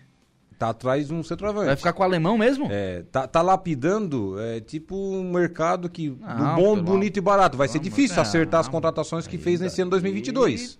O Grêmio tá pagando um milhão e meio pro Soares. Vai ter que chegar perto disso aí junto pra trazer uma seu- estrela. Junto com os seus parceiros, é óbvio, mas tá pagando um milhão e meio pro Soares. Mas o Soares, né? Deixa o Soares, na- tu, tu deixa o Soares sozinho na área? Ah, deixar ele faz, né? Deixar ele faz, é claro. Marcado ele já faz. Imagina se deixar livre. Agora, o Inter precisa botar a mãozinha no bolso também, né? É Tá obrigado hora, a né? investir. E investir certo, né, Lucas? Não pagar 11 milhões de reais um David, né? Também é outro problema, né? É, eu achei que pagaram agora uma fortuna no, no Daverson. Daverson pagaram 25 milhões agora. Ah, não, pe- pegaram pesado. Pegaram pesado também, mas se pegaram pesado, o Daverson ah, é um jogador de, de explosão, de arrancada, mas os últimos jogos ele tá certo que ele tava voltando de uma lesão, enfim, mas não era uma lesão grave. Preguiçosão, né? Preguiçosão, aquele jogador que fica esperando a bola na ponta esquerda, né? Esperando os meias correr e entregar a bolinha pra ele, né? Então é complicado. Ó o exemplo da Arábia Saudita, tá levando o CR7. CR7 apresentado hoje, né? Sim. 30 mil pessoas lá no estádio, ele chutando bola para as arquibancadas. Virou uma atração nacional, né? Imagina. Onde ele fosse é uma atração nacional, né? Imagina. E ele disse que o trabalho na- dele na Europa já está feito, encerrou o ciclo dele no futebol europeu. Pegar um dinheirinho agora Pegar um dinheirinho árabe e já anunciou o final da carreira dele, né? Vai ficar por lá. né? Na verdade, isso aqui é uma, uma jogada, da- né, claro, de, de marketing também para uma possível Copa do Mundo em 2030. Sim, sim. Daqui a, A oito anos. se- a oito- agora sete, né? Sim. Sete anos a Copa que a Arábia quer disputar, né? quer sediar uma Copa do Mundo em 2030. E o Cristiano Ronaldo é, virá, vem Seria a o ser embaixador aí dessa o Copa, grande né? embaixador dessa Copa do Mundo, a grande figura, né? De marqueteira para isso. É. Vamos ver, vamos ver o que, que dá. O certo é que ele vai ganhar em cerca de 200 milhões de euros por ano, um bilhão de reais. Nossa senhora, é muito... 34 reais por segundo, cada piscada assim ele ganha 34 reais na conta. É, é legal, né? 34 reais por segundo, olha só É, o salário é- dele. é bacana, né? Eu nem vou falar o resto por mês, isso aí tudo, porque, olha, é de, é de sair correndo. É, o Inter não precisava trazer o CR7, mas podia trazer alguém. Mas houve propostas do Brasil, tá? Flamengo foi um que foi atrás. É? Flamengo e Palmeiras. Ô, tia Leila, Ele, ele avisou que teve proposta do futebol brasileiro. Ô, tia Leila, hein? Surpreendente, tia Leila. Se a Leila vendia até o mega hair dela, né? É, mas é... Não, um bilhão é muito dinheiro, né? É Lembrando muito que o CR7 já tem 37 anos, né? Vai fazer 38 agora em Mas fevereiro. é assim, ó, é o caso do Soares agora, ó, a quantidade de camisa que vendeu em dois dias. Nossa. A quantidade de ingressos que Eles vai se vender. pagam, né? Se pagam, ah, não verdade. sei se se pagam, né? Não sei se... Bom, eles deveriam dar lucro, né? Mas mais a questão esportiva, enfim, né? Tem toda essa questão. No caso só, eu acho que o Grêmio fez um grande negócio com o Soares. Ele não vai pagar o salário, né? Não vai pagar a integralidade do salário. Vai pagar, me parece que é metade, né? Alguma coisa. Metade. Talvez nem isso, É, né? é, os parceiros vão pagar o resto. Ele vai fazer lá umas propagandas e tal. É, então, assim, virou um jogador de um preço. Vamos lá, tem uns cabeças de bagre aí ganhando 750, hein? Ou perto de um milhão, né? Exatamente. E Às vezes o até no Soares- banco estão sentados. E né? aí o Grêmio tá pagando menos pro, pro Soares, que vendeu camisa, que onde vai, vai encher o estádio, enfim. Fez uma grande, acho que o Grêmio fez uma grande jogada. E ele também pode atrair novos E jogadores pro, fu- pro futebol brasileiro, né, E Lucas? sem cons- contar a questão esportiva, né? Não tô, veja bem, não tô nem entrando no mérito esportivo, que é um grande jogador, né? Um grande É, jogador, sem aquele dúvida. trio MSN era difícil segurar, É, né? é, não, Com não ele, como. o Neymar e o Messi, olha. É, ali. Então, sim, foram anos de ouro do Barcelona, né? Que ele participou ativamente. E ele não era coadjuvante, ele era artilheiro mesmo, ele Não, fazia não, gols não, direto. E aí ele sai dali e vai pro Atlético de Madrid, né? Atlético de Madrid. E vai lá e bota o Atlético de Madrid lá em cima também. Então acho que o Grêmio acerta sim a contratação. E o Inter se ficar só olhando, Pelo amor de Deus, né? É, não pode se espelhar muito na campanha da, da reta final do Brasileirão, né? A- não reta final, mas a partir do que o Mano assumiu o time, né? Não pode só se espelhar nisso aí, no trabalho do treinador. Tem que, Ah, é? trazer- Não, não. tem que dar material humano para o treinador também, né? O Mano fez o que dava pra fazer. Mais que isso, só se. Só se der material humano. É, e precisa o Inter pelo menos uns 3 a 4 jogadores que cheguem para ser titular, né, Lucas? Uhum. Para grupo, vai na base. É. Vai na base, porque tá contratando para deixar sentado no banco, igual o pagado, né, citar novamente. O David, um, 11 milhões, ganhando 650 mil no banco, e jogador que pouco rendeu dentro de campo é complicado. Fechou, Deixa? Um abraço também. Até amanhã, Lucas. A Hora do Ângelus. Oferecimento do Parque Restaurante e Lanchonete. Olá, querido povo de Deus. Você que acompanha o Dia em Notícia, reze comigo a oração do Ângelus. Em nome do Pai, do Filho e do Espírito Santo. Amém. O anjo do Senhor anunciou a Maria e ela concebeu do Espírito Santo. Ave Maria, cheia de graça, o Senhor é convosco. Bendita sois vós entre as mulheres, e bendito é o fruto do vosso ventre, Jesus. Santa Maria, Mãe de Deus, rogai por nós, pecadores, agora e na hora de nossa morte. Amém. Eis aqui a serva do Senhor. Faça-se em mim segundo a vossa palavra. Ave Maria, cheia de graça, o Senhor é convosco. Bendita sois vós entre as mulheres, e bendito é o fruto do vosso ventre, Jesus. Santa Maria, Mãe de Deus, rogai por nós, pecadores, agora e na hora de nossa morte. Amém. E o Verbo de Deus se fez carne e habitou entre nós. Ave Maria, cheia de graça, o Senhor é convosco. Bendita sois vós entre as mulheres, e bendito é o fruto do vosso ventre, Jesus. Santa Maria, Mãe de Deus, rogai por nós, pecadores, agora e na hora de nossa morte. Amém. Rogai por nós, Santa Mãe de Deus, para que sejamos dignos das promessas de Cristo. Oremos. Infundi, Senhor, a vossa graça em nossos corações, para que, conhecendo pela anunciação do anjo a encarnação de vosso Filho bem-amado, cheguemos por sua paixão e cruz à glória da ressurreição. Por Cristo nosso Senhor. Amém. Glória ao Pai, ao Filho e ao Espírito Santo, como era no princípio, agora e sempre. Amém. Que Deus os abençoe, proteja a sua família, em nome do Pai, do Filho e do Espírito Santo. Amém. Que Deus os abençoe e até amanhã, se Deus quiser. Você ouviu A Hora do Ângelos, direto da Paróquia Sagrada Família da Cidade Alta. Estamos apresentando o Dia em Notícia. Muito bem, agora são 18 horas e 8 minutos, 6 e 8, 23 graus a temperatura. Vamos em frente com o programa em nome aqui do Angelone. Você conhece o canal Promoção do Angelone? São ofertas exclusivas nas lojas para clientes do Clube Angelone. Toda semana são novas ofertas que você ativa no aplicativo e tem acesso ao identificar a sua compra no caixa. Também em nome de Januário Máquinas, potência, durabilidade, economia e a confiança em uma marca que atravessou décadas e continentes. Esses são os tratores da linha JP, líder de vendas e de resultados para o empreendedor do agronegócio. São 25 anos de uma empresa construída pelo empenho, obstinação de uma família, colaboradores e clientes. Januário Máquinas, a força que a sua terra precisa.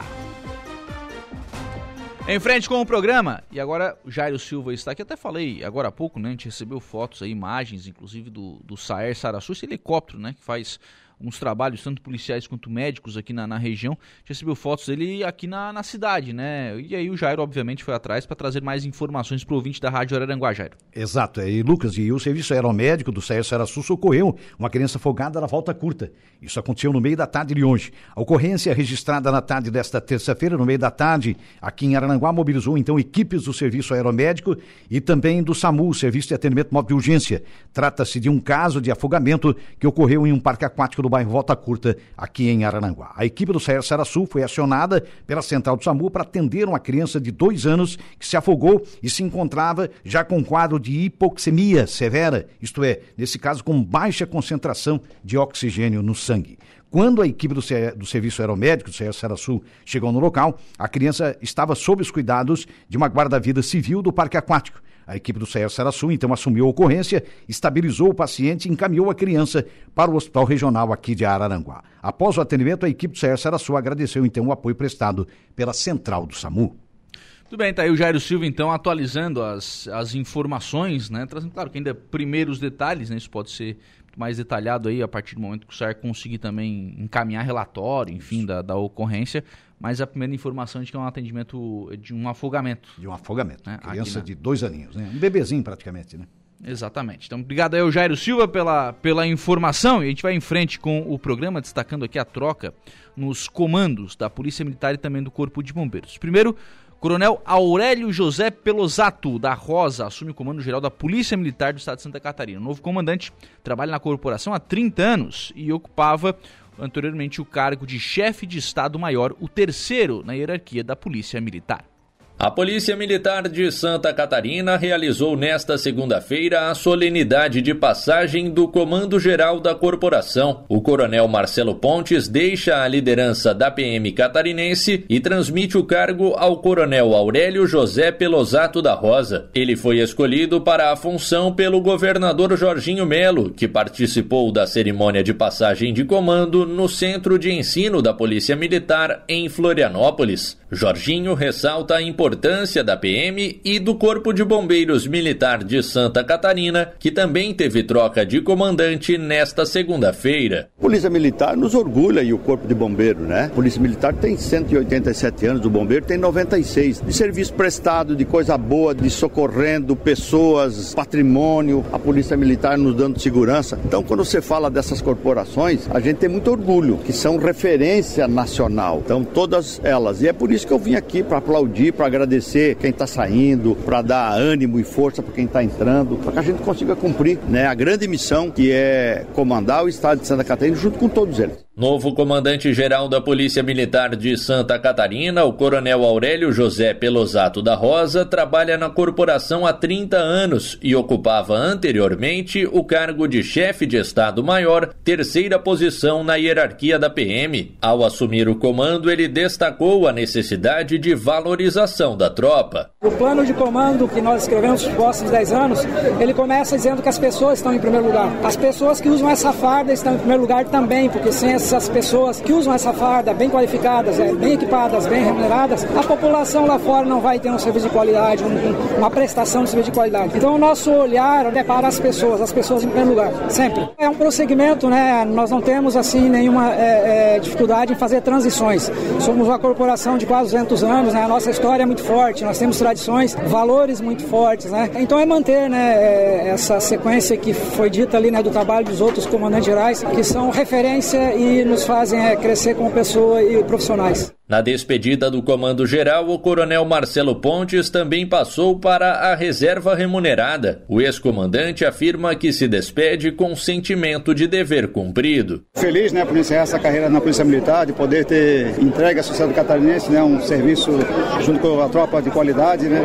Hoje nós temos a melhor segurança pública do Brasil, a melhor Polícia Militar do Brasil, graças ao empenho, à dedicação de todos os homens e mulheres que compõem essa nossa é, grandiosa corporação que é a Polícia Militar Santa Catarina. Então, satisfeito o sentimento de dever cumprido e torcendo né, sempre para que a nossa Polícia Militar, a Segurança Pública Catarinense, continue firme, respeitada e prestando um bom serviço a todos os catarinenses e aqueles que nos visitam. Durante a solenidade de transmissão de comando, o governador Jorginho Melo anunciou que pretende implementar melhorias nos recursos para a alimentação e compra de fardas da tropa. Hoje eles almoçam, estão num canto da cidade e tem que almoçar num outro lugar porque é lá que é credenciado. O fardamento a gente vai dar o valor do fardamento no aniversário do policial para ele comprar aonde for estabelecido. E o vale alimentação, o dinheiro vai para conta dele e ele almoça onde ele quiser para não perder tempo. O novo Comando Geral da Polícia Militar de Santa Catarina conta ainda com o Coronel Alessandro José Machado como subcomandante geral, o Coronel Jailson Aurélio Franzen como chefe do Estado-Maior e o Coronel Fabrício Berto da Silveira como corregedor geral. De Florianópolis, da Rede de Notícias Acaerte, Cadu Reis.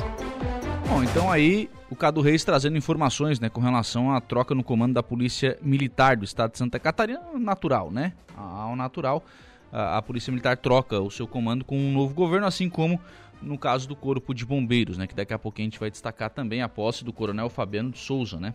Assumindo aí o comando geral do Corpo de Bombeiros em virtude né, dessa troca de governo, assim como trocam os secretários, trocam, troca-se também, né? O o, os comandos aí da polícia, corpo de bombeiros, IGP, enfim, as principais é, instituições do, do, estado vão trocando, né, os seus, os seus comandos neste início de governo, para dar cara, né, desse novo governo que está apenas começando. Daqui a pouquinho está marcado, né, para 18h30, uma reunião com entre a prefeitura municipal de Araranguá com entidades aqui da cidade para tratar da questão da quarta ponte sobre o rio Araranguá. O vice-prefeito trouxe informação sobre essa questão da quarta ponte hoje pela manhã no programa Dia a Dia, né, com a com a condução do Saulo Machado, falou, falou sobre esta reunião e falou sobre a necessidade de mais dinheiro para esta quarta ponte.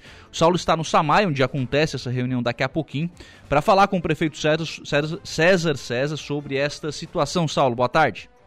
Boa tarde a você, Lucas, e a todos os ouvintes né, e os internautas que nos acompanham nesta tarde de terça-feira. Eu estou aqui na sede do SAMAI, como você disse, no auditório do SAMAI, daqui a pouco está marcada essa reunião. O prefeito César César, lá no início, lá atrás, chamou todos para uma reunião na Câmara, porque lá atrás o município teve que colocar 3 milhões nessa obra, para que ela pudesse sair. Havia muitos problemas nessa questão. Agora, tem, não tem saída. O vice-prefeito Tano falou hoje pela manhã que se fizer uma nova licitação vai custar mais 20 milhões. E hoje, com 5 milhões, a empresa retoma esta, esta, esta obra, prefeito César. É isso que o senhor vai explicar para as entidades hoje aqui? Boa tarde. É bastante complexo essa, essa, essa nossa explicação, é, é, em função de que a coisa começou errada lá atrás. Você, que deram uma ordem de serviço é, quatro meses após a autorização que já tinha recurso. Deram em 9 de dezembro. 9 de dezembro de 2019. 19. É, quando a empresa veio, ordem de serviço autorizada, começou a obra, quem chega tem que suportar o que está sendo feito.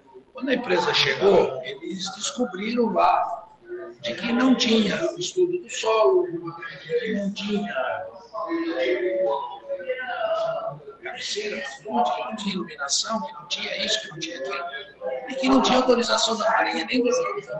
Isso levou mais oito meses na frente, até que a gente, a nova administração, pudesse buscar isso. A partir da hora que a gente buscou, foi agosto, quando houve aquela reunião. Dizendo, agora esse é o reajuste todo para fazer aqui. Aí reunimos todas as entidades, acertamos que nós iríamos repor isso. Posteriormente a isso, descobriu-se que o cilindro era menor, as estátuas, e, e, que disparou o preço em função da disparou o preço dos, dos ditos insumos, né, aço, 160 de aumento, e assim sucessivamente. O prefeito já não querer mais fazer mas já tem lá 25 quilos de 70 toneladas pronto, que foi aquele é. primeiro trabalho. Bom, a partir daí, então, restou a nós notificarmos a empresa. Notificarem que ela tem uma multa para pagar. E, lógico, ela perde o acerto por 10 anos, ela não pode é. mais. Ele falou, não tem problema nenhum, só que eu, nós vamos processar a prefeitura, vocês vamos pagar.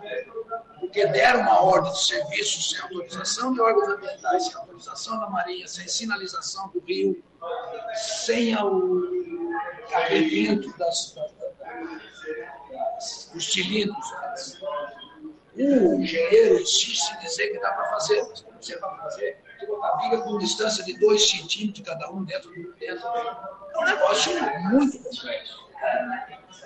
A partir daí, nós começamos, então, uma nova tratativa, porque de nada adianta para nós entrarmos uma ação judicial contra eles, eles nos ressarcir dinheiro, e não vai resolver nosso problema. Claro. Nem nós queremos trabalhar o problema desse por 10 anos no seu acervo, ela não tem mais É. condições. Se ela não tem mais condições, ela queremos cobrar do povo de Aranguá isso, porque deram uma assinatura uma voz de serviço, sem ter todos os elementos necessários. Está se tentando agora fazer um novo acerto, eles também perdem um pouco, porque eles dizem que não tem como pegar um, um guincho que levante 70 toneladas de viga para pôr lá, tem que ser feito através de trilha, de trilha. essa trilha custa mais de um milhão, falam isso. Agora eles querem um novo, um novo acordo financeiro, infelizmente. Nós somos obrigados a, nos propor a isso, porque o povo que mora no lado de lá não sabe quando dá enchente. Quando dá enchente é ponte para Não sabe quando a balsa quebra. Quando a balsa quebra também não passa. Precisa de ter um acesso quando alguém fica doente com ponte. Essa ponte faz parte da Enterprise. Essa ponte faz uma ligação de todos ela nunca. É, essa ponte escoa, escoa a parte agrícola nossa, que é o distrito leste dos produtos. Essa ponte chama a atenção para nós todos na questão turística, porque atrás disso, na primeira mão aqui, usado pelo, pelo ilustre Instituto Mix, mundo todo ele está sendo construído. Tudo isso a gente precisa conversar aqui e, e, e discutir com a sociedade organizada se eles concordam que a gente possa fazer tudo isso. Também não adianta. Nós estamos governando aquilo que é de todos nós. Claro. A gente quer fazer isso aberto. Chamar as pessoas, o nosso jurídico, através da doutora André, e o Paulo Alves, e toda a sua equipe, juntamente com o engenheiro Márcio, o engenheiro Márcio, estiveram no Tribunal de Contas, estiveram em Porto Alegre. Enfim, nós estamos feito um trabalho longo, né, desgastante, mas em busca de achar uma solução para que isso possa ser resolvido. Mas o, o Tano me falou hoje que é em torno de 5 milhões a mais. A prefeitura, mais. E a prefeitura tem esse dinheiro? Obrigado a todos. Se o governo não der, eu sou obrigado a fazer um aporte financeiro. Nós precisamos conversar aqui. Precisamos que a sociedade nos autorize a fazer isso. E já foram três, mais cinco. Sim, sim, mas quando, quando disseram, disseram que era 15, que 15 resolvia. Já tinha mais 2,900 de contrapartida que ninguém falava. Toda coisa é escondida, é isso que acontece. E nós precisamos fazer isso às claras. Não tem outro jeito. O, o município é de todos nós. Saiu aí uma relação de 70, em torno de 72, 75 mil habitantes. Só que nós somente as 20, 22 maiores cidades do estado. Então, precisamos tratar o nosso povo como uma cidade grande no contexto país. E para isso a gente está aqui para fazer isso. Eu converso com vocês da imprensa, com a sociedade organizada, com a AP, com a Câmara de Vereadores, o Conselho da Cidade, o Conselho de Turismo. Chamamos todo mundo aqui para a gente conversar sobre isso. Porque o senhor não precisava fazer isso. É uma decisão da administração e simplesmente poderia pagar e pronto. Sim, sim. Mas, como o dinheiro é de todos nós, nós precisamos conversar com todo mundo. Prefeito, para fechar, vamos ao vivo aqui de notícia. É, Morro dos Conventos está ficando como a gente quer, né? Está começando. É. Está começando agora a fazer aquela É, cada vez que você faz uma festa bonita, você tem a obrigação de melhorar ela para o ano que vem. né? Esperamos que o ano que vem a gente consiga fazer um Réveillon melhor ainda. E é possível fazer os fogos na parte de cima, todo aquele espaço que a gente utiliza, a abertura dessa nova vai sair no apoio. Tudo isso vai melhorar o fluxo, vai melhorar o turismo. Eu espero, aproveitando aqui a força que chamar o empresariado nosso que façam restaurantes, que façam pousadas, que criem hotel. Nós estamos fazendo a nossa parte, o empresariado precisa fazer a dele. Obrigado, prefeito. Muito obrigado. É, portanto, o prefeito César conversando conosco aqui na do Samai, Lucas. E nesse momento as pessoas já começam a chegar aqui. Quem está na live aí pode ver ali, o doutor André Teobaldo Alves já está aqui. Tem alguns vereadores também. As pessoas já estão chegando para essa reunião. É bom frisar isso, né? E na verdade a- o prefeito poderia fazer isso simplesmente, né? é, tomar essa decisão de pagar esse dinheiro para terminar essa obra e, e, pronto, seria uma decisão administrativa. Mas não, ele está chamando a sociedade, exatamente como ele próprio falou, porque é dinheiro público e ele quer dividir isso com a sociedade, Lucas. Muito bem, tá aí o Saulo Machado, então, acompanhando né, esta reunião que começa dentro de alguns instantes, né, essa reunião com a sociedade. Ela vai começar dentro de alguns instantes para explicar o motivo desse novo reequilíbrio financeiro, explicar os valores disso, para que o pessoal possa auxiliar nesta tomada de decisão. Agora são 18 horas e 25 minutos, nós vamos fazer o intervalo. A gente volta com a conversa do dia na tarde desta terça-feira.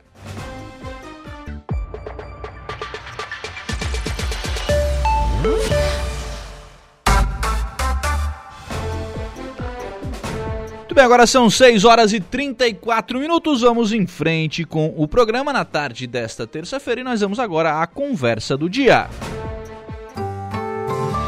A conversa do dia.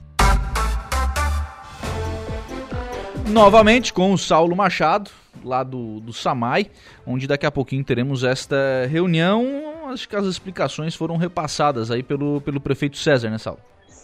Claro, claro, com certeza, né? É, eu acho que é importante que se trate o dinheiro público dessa forma, né? É, trazendo aí as informações para a população, e nada melhor que chamar as entidades de classe. Eu estou vendo aqui muitos cidadãos também, sabe? Não é só as entidades, não. O AMA, CDL, Cinco Vale, a CIVA, mas tem também cidadãos do próprio Morro dos Conventos que estão aqui, viu, Lucas? Pessoas interessadas nessa obra também, porque ela vai trazer um desenvolvimento espetacular e a gente sabe da movimentação e da, e da questão imobiliária que já está uh, uh, acontecendo do lado de lá do Rio. Essa ponte vai trazer um desenvolvimento espetacular, e eu estou falando isso faz algum tempo, que essas pessoas que vivem do outro lado precisam estar preparadas para esse desenvolvimento que virá com essa ponte. Porque vai mudar a vida delas. Absolutamente será outra vida. Aquela vida pacata, tranquila, pode ficar um pouco diferente, mais movimentada. Mas eles, como disse o prefeito ainda há pouco, não terão a partir da ponte aquele problema. Ah, vou sair de manhã, tem que ouvir a rádio para saber se a balsa está ou não funcionando. E dá um relâmpago no Timbé, a balsa para. Daqui a pouco, a balsa para porque quebrou. A balsa para porque, enfim. E aí o cidadão tem que fazer toda aquela volta para o Maracajá. Agora tem mais a questão do pedágio, enfim. Essa ponte é importante também porque ela faz parte dessa tal. Eu não gosto, me arrepio só de falar isso, nem vou falar. Né? Nem vou falar. Caminhos do Mar, é, Caminhos do Mar. É, é Caminhos do Mar me, me sabe, me, me, é mais palatável para mim. Do, dói menos, dói menos. Dói, que, não quero nem dizer, não quero nem dizer. Mas faz parte disso. E eu aqui sempre falei isso há 25 anos atrás, exatamente isso. Não adianta falar de interpraias sem uma ponte no Rio Aranaguá, isso não faz sentido. Ah, mas nós vamos vir asfaltando lá de Passo de Torres até Aranaguá. Mas chega aqui não vai ter ponte? Começava pela ponte. Não começou pela ponte, mas a ponte é importante, sem qualquer sombra de dúvida. E hoje pela manhã, na conversa com o Tano, é, o vice-prefeito me passa a informação de que eles fizeram todas as tentativas. Porque as pessoas sempre ligavam para a rádio, mandavam mensagem, a ponte, a ponte está parada, é uma vergonha, isso, aquilo. Não, não é. Era um problema e nós, eu e você, Lucas, conversamos com o governador, então, o governador Moisés, aí no estúdio sobre isso também. Sim. Cobramos do próprio governador naquela época. E ela explicou que era essa situação. A empresa queria uma re, uh, um realinhamento de preço acima do percentual que o governo poderia dar, porque depois o governo ia ter problemas com o Tribunal de Contas, e aí sobrou para o município. O que, que o município fez? Começou a negociar, a estudar as possibilidades.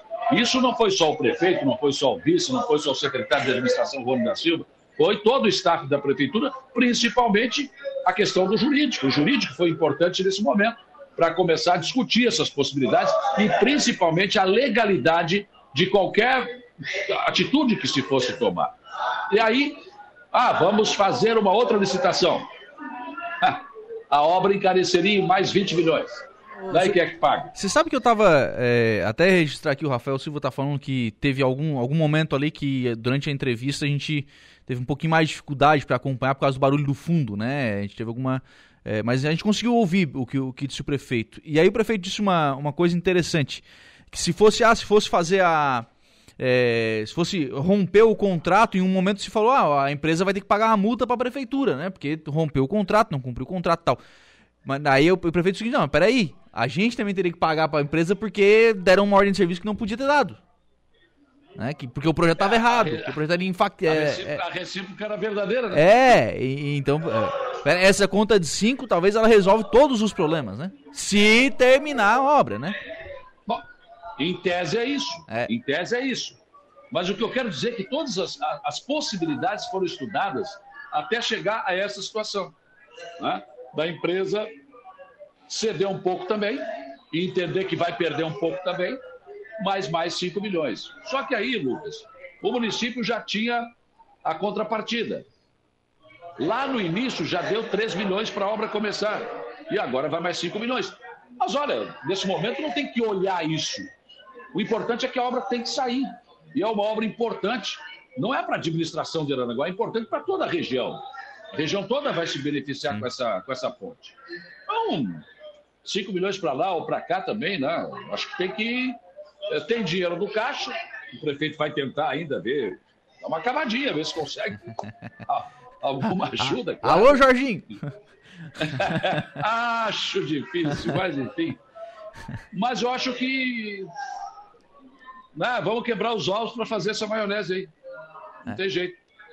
Na verdade, sim, E quem, sabe, e quem sabe aproveitar a casquinha do ovo para fazer uma lembrancinha de aniversário.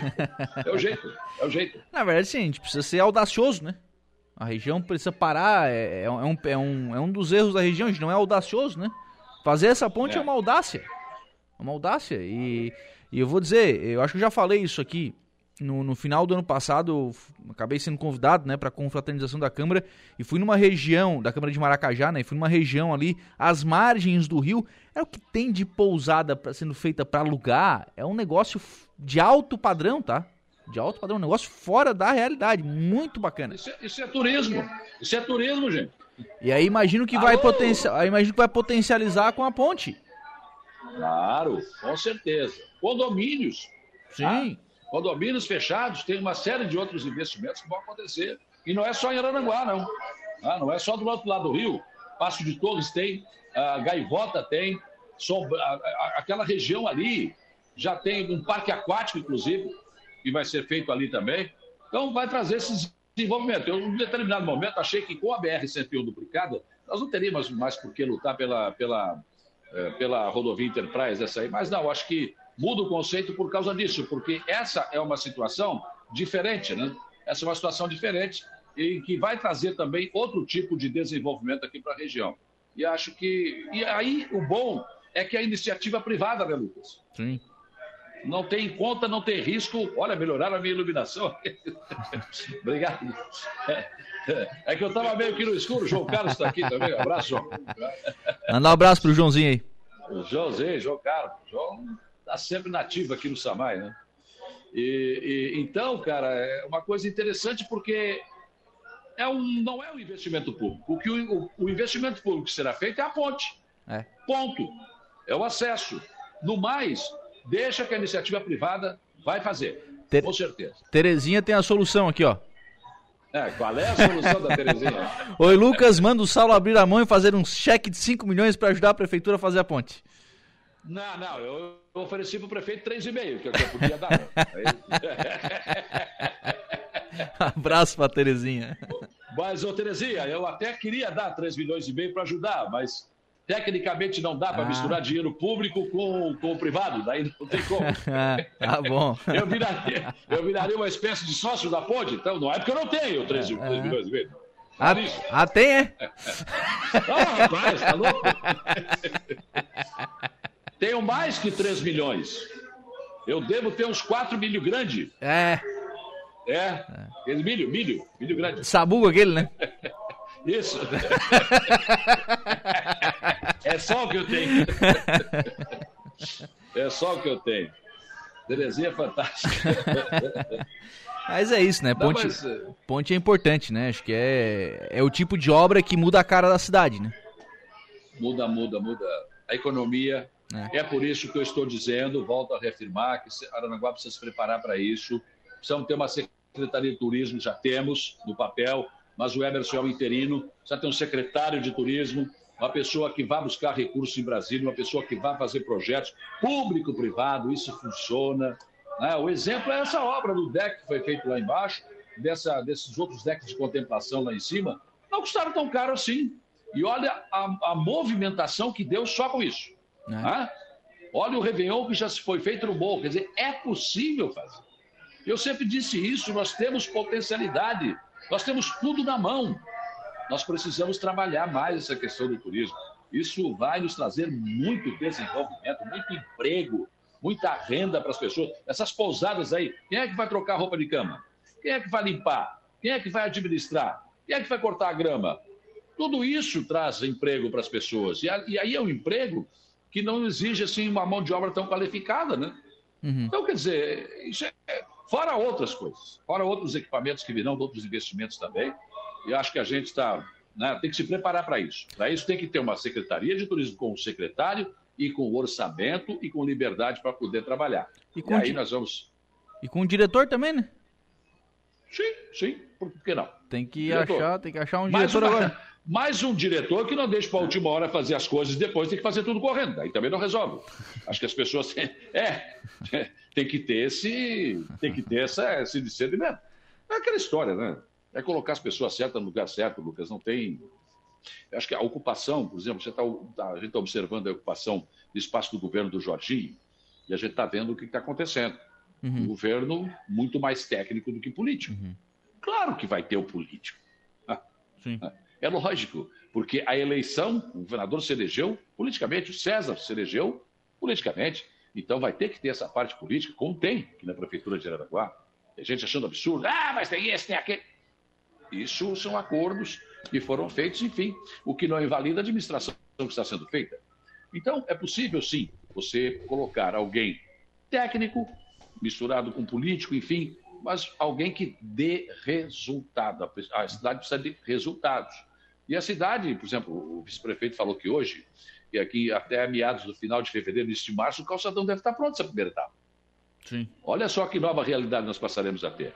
E depois começa a segunda etapa, que vai até a rodoviária, vai até aquele, aquele outro lado do da calçada lá. Uhum. Então, quer dizer, mais a praça, nós já vamos receber pessoas aqui, mas nós precisamos estar preparados para isso. Nós precisamos estar preparados para isso. É, por exemplo, eu tenho dito sempre que as pessoas têm que melhorar a qualidade do serviço que prestam aos turistas, ou aos cidadãos mesmo. Você não pode ficar esperando 40 minutos para comer um lanche. Não dá para esperar esse tempo todo. Tem que otimizar isso. Ah, mas o que tem que fazer? Eu não sei, eu não sou comerciante.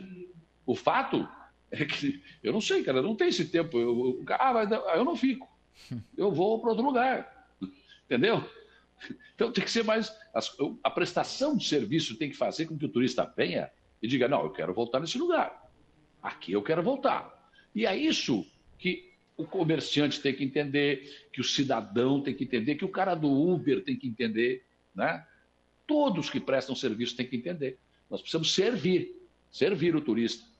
Se a gente não consegue servir nem quem está aqui, não é turista, imagina o, o turista, né, Lucas? Então, é. é um trabalho todo que uma Secretaria de Turismo estruturada pode fazer, tem que fazer, é evidente. É, tem que fazer para desenvolver, porque esse, esse pode ser o grande futuro da cidade, né? Pode estar tá claro, aí a grande, a grande mola de desenvolvimento da cidade, né? Jogar para cima, né? O diferencial da cidade de Aranaguá essa parte do essa parte do turismo. E aí não adianta tem que ter um, uma secretaria é, é, é, que às vezes se fala sobre secretaria né e ah secretaria é para é ocupar cargo de política é para indicar político é para é para cumprir acordo e tal. É, às vezes é usada para isso também né mas essa ocupação precisa oferecer um resultado. E alguém precisa fazer frente a isso né? E alguém precisa fazer é, frente. com certeza. Então, com certeza eu estou aqui na sede do Samai, eu estou sentado aqui no sofá da recepção do Samai. Eu saí lá, já começou a reunião.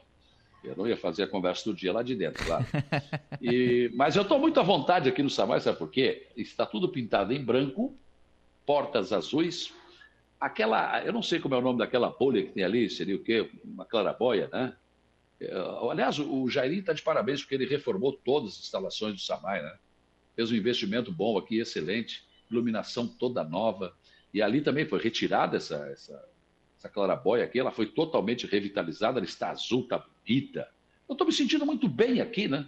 No dia em que o Luizito se apresentou e já começou a treinar no Grêmio de Futebol Porto Alegrense. E parece que ele nem jogou ainda, mas ele já tem mais gol que o Guerreiro em Grenal. Não, não, isso é mentira. Ele tem o mesmo número de gol. Ah, o mesmo. É, é, é o mesmo, é o mesmo número de gols. Isso é verdade. Isso é verdade. Agora, eu, eu, é ó, eu tava falando isso pro Deja, pro Deja aqui no Momento Esportivo. Pra mim, pra mim, eu acho que é a maior contratação da temporada no futebol brasileiro. Ah, não, deixa querer comparar a contratação do Luizito do Gerson, pelo amor de Deus, não. Tá de sacanagem comigo, né? Pra mim, é, eu comparo. Aí, por... Ainda bem que o Batman aí reagiu. Não.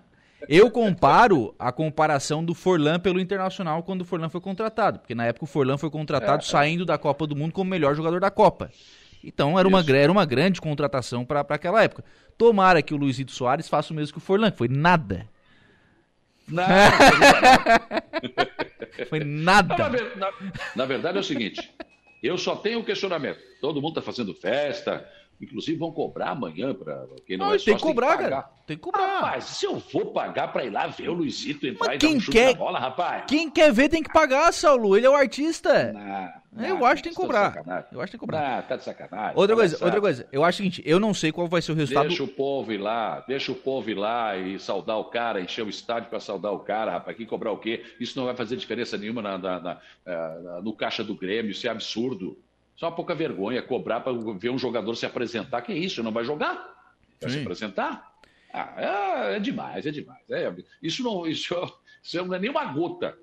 Né? Ah, não, Essa não, não, não paga nem a... Então, para que isso? Não então, para que isso? Enche o estádio e pronto, deixa o povo ir lá.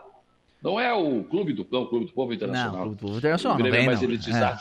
É. O, eu não sei qual vai ser o resultado esportivo do, do Luiz Soares, porque ele não jogou ainda, né? Então só vai saber depo, então. depois de jogar. Agora, do ponto de vista de, de marketing, de publicidade e de negócio, o Grêmio fez um grande negócio. Claro que sim. Pois então, era o que eu ia dizer. Agora, eu quero ver que Luizito está chegando. Quando ele jogar, aí sim, a gente vai ver. Claro. Se é o Luizito que a gente precisa, ou se é o Douglas Costa, aquele, né?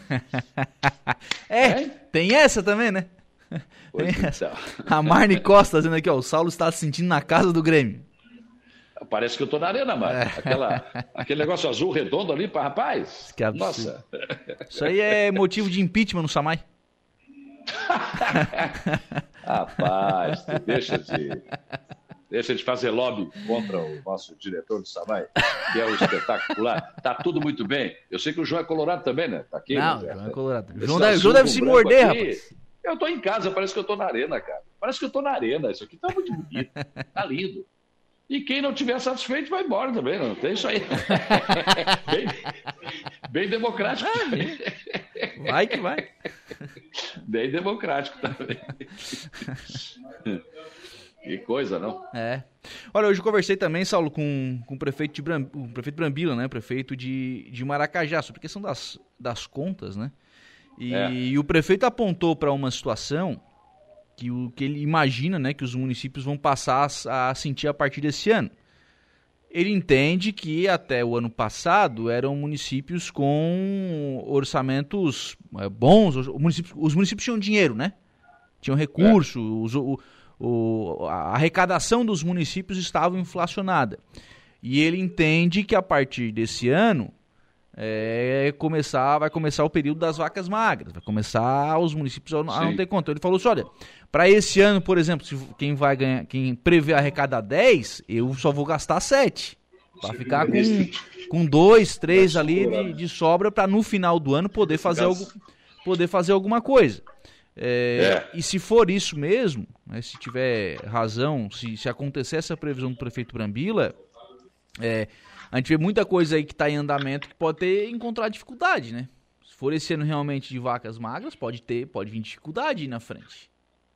Não só pela questão Olha, das contas, mas pelos investimentos. Lá no Egito, quando houve aquela aquela profecia teve sete anos de vacas magras, gordas, depois magras. Né? É, mas aqui, aqui tá vindo mais de magra que de gorda, né? Eu tô só agradecer que o João me trouxe uma aguinha do Samaia, ah, personalizada. Mas então tira o dedo da frente da logomarca, né? Pra fazer a propaganda direito, né? Mas, mas aí como é que eu vou pegar o copo, animal? Vai fazer a propaganda e bota o dedo na frente da, da marca? Olha aqui, ó. Ah, copinho de Samaia. Legal, legal. Ah, tá bom agora? Agora sim. Mas, ô Lucas, eu quero ver agora os governadores milagreiros. Sim. Os que, por exemplo, o Eduardo Leite surfou na onda do Covid, né? Colocou em dia as contas, os salários eram pagos atrasados, ele botou tudo em dia. Agora eu quero ver, não tem mais o Covid. Não tem mais esse negócio de porta aberta, porteira aberta, não. Agora a gente vai ver como é que vai ficar isso. Porque os estados, os municípios receberam alguma grana a mais por causa disso. E alguns investimentos também por causa desse dinheiro que foi injetado na nossa economia. Não teremos isso. O prefeito Brambila tem razão de ter essa preocupação. Ele, que é um grande administrador, uma pessoa bastante hum. experiente, né? construiu tudo que tem na, na, sua vida pessoal, não é de graça. Né? E, e, realmente, é, é, não, não dá para ficar nutrindo assim, grandes esperanças. Por exemplo, as primeiras movimentações do governo Lula já fizeram as bolsas desabaram. Sim.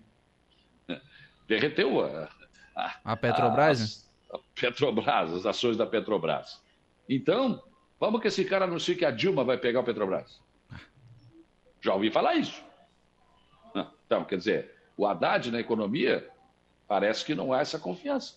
Não. Enfim, então vamos ter que esperar para ver como é que isso vai ficar.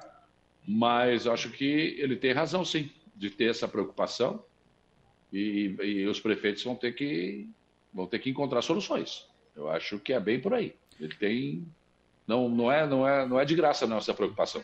Sobre o Haddad na, na economia, eu estava vendo ontem à noite a, a Globo News e o Caramori, né, que é um que é um jornalista experiente, acostumado a cobrir economia a nível nacional, estava é, dizendo o seguinte: olha, o problema do Haddad é que ministro da Fazenda não pode falar. E o Haddad fala toda hora. E aí toda hora ele fala uma coisa, dá um prazo, e depois não cumpre esse prazo, e fala outra coisa, e aí dá outro prazo, e, e vai. O ministro da Economia não tem que falar, o ministro da Economia tem, da Fazenda tem que fazer, tem que ali fazer e anunciar o que fez. Né, e falar por que fez o que fez. Deu. Não tem que ficar falando. E ele tá, tá falando toda hora. Então, por exemplo, a questão do. É, eles não estão mais chamando teto de gastos, eles querem é, tirar o teto de gastos e colocar um, um outro sistema, não sei do que, para controlar o orçamento, controlar os gastos públicos, né? Era para ser na transição. Já é no primeiro semestre. Daqui a pouco vai terminar o primeiro semestre. E se não para o Congresso, não foi. É, e aí isso vai, é, vai minando os, os investidores, né? Eu não vejo novidade nisso. Qual é a novidade? Quem votou no PT sabe disso. Ou não sabia? Sabia. Não é possível que não sabia. É, não é possível que não sabia. Quem votou no PT, quem acreditou no Lula, sabia que isso ia acontecer. Como também sabia o que vai acontecer agora, que é muito pior do que a economia. A perseguição a todos que se interpõem ao governo. Muita... Quando o Xandão falou que ainda falta muita gente para a cadeia, vocês não têm noção do que vai acontecer. Já está sendo preparado isso. Já está sendo preparado isso. O presidente da República, o ex-presidente, ele vai ser preso assim que pisar no Brasil, por causa de o que ele falou daquele negócio lá da vacina com a, né, com a, com a AIDS, enfim. Olha só, vai ser preso por isso. Que grande crime, não? Que grande crime. Mas enfim, vai ser preso. E muita gente que ainda está nas redes sociais ou aí né, falando e deitando falação contra o Lula, chamando disso e daquilo, aguardem. Inclusive quem está do lado dele. Vocês vão ver. Vocês vão ver. Não tenha dúvida disso. Eu não posso culpá-lo, porque ele disse que ia fazer isso. O Lula falou claramente que ia regular as redes sociais, né, que ia taxar as igrejas. Enfim, ele falou tudo isso. Quem votou sabia que ele ia fazer isso. A economia do PT a gente já sabe como é que é. É isso é um monte de ministério para isso, para aquilo, para negro, para branco, para encravada, para enfim. É, não tem teto de, de gastos, isso. Eu torço que dê certo, mas eu não acredito. Mas quem votou no PT sabia disso. Não é possível que não sabia. Ou achou o quê? Que o Lula ia mudar, que o PT ia mudar, que o Haddad ia, de repente, ser inteligente. Não, não vai, né? não vai. João Sequinel, o importante é que o amor venceu. Claro, claro, claro. O importante é que o amor venceu. O ódio estava do outro lado. Né? O ódio estava do outro lado. O ódio era aquele que. Ah, o amor, acho que é aquele que manda calar a boca, prende se tu não calar a boca. Enfim, não se pode mais pensar, não se pode mais falar, não se pode mais nada. Esse é o amor. Esse é o, o amor que nós temos aí. Né? Então é isso. aquela subida na rampa foi exatamente o que o PT sempre fez, né? Ah, os leigos, pretos, brancos, amarelos, os encarnados, os sapinhos do Papa Amarelo, enfim, essas coisas. Tá Aí, dois. para esconder, para esconder aquilo tudo que acontece lá por debaixo dos panos. Os tucutuco que estavam aqui no Pai Querer foram pra lá, será? Ah, eles não sabiam, senão eles tinham subido a rampa também. Teriam barbaridade. subido a rampa também, teriam subido a rampa. Mas enfim. Mas o Bolsonaro também, vou te contar, né? Faz, Não. não faz por onde. É uma desgraça também. O, o Bolsonaro se elegeu pelo PT e o PT se elegeu pelo Bolsonaro, né? Exatamente. é- Um elegeu o outro. É isso. E a grande pergunta que eu faço, Lucas, é: e agora? Ah, não. Espe- esperar o quê do governo? Nada, né? Quem poderá nos salvar? Eu, o Chapolin Colorado. Ah, não vai. Não vai dar. Aí ficou difícil. Vamos até Não embora. Vamos até embora depois dessa. Vamos, vamos, vamos dizer, em Brasília, 19 horas. Vamos lá, tem que acompanhar a reunião aqui. Um abraço, Saulo. Até amanhã. Tchau, um abraço. Até amanhã. Muito agora são 18 horas e 59 minutos e nós vamos fechando o programa em Notícia na fim de tarde desta terça-feira aqui na programação da Rádio Araranguá. Muito obrigado pelo carinho da sua companhia e da sua audiência. Um abraço, boa tarde, tchau!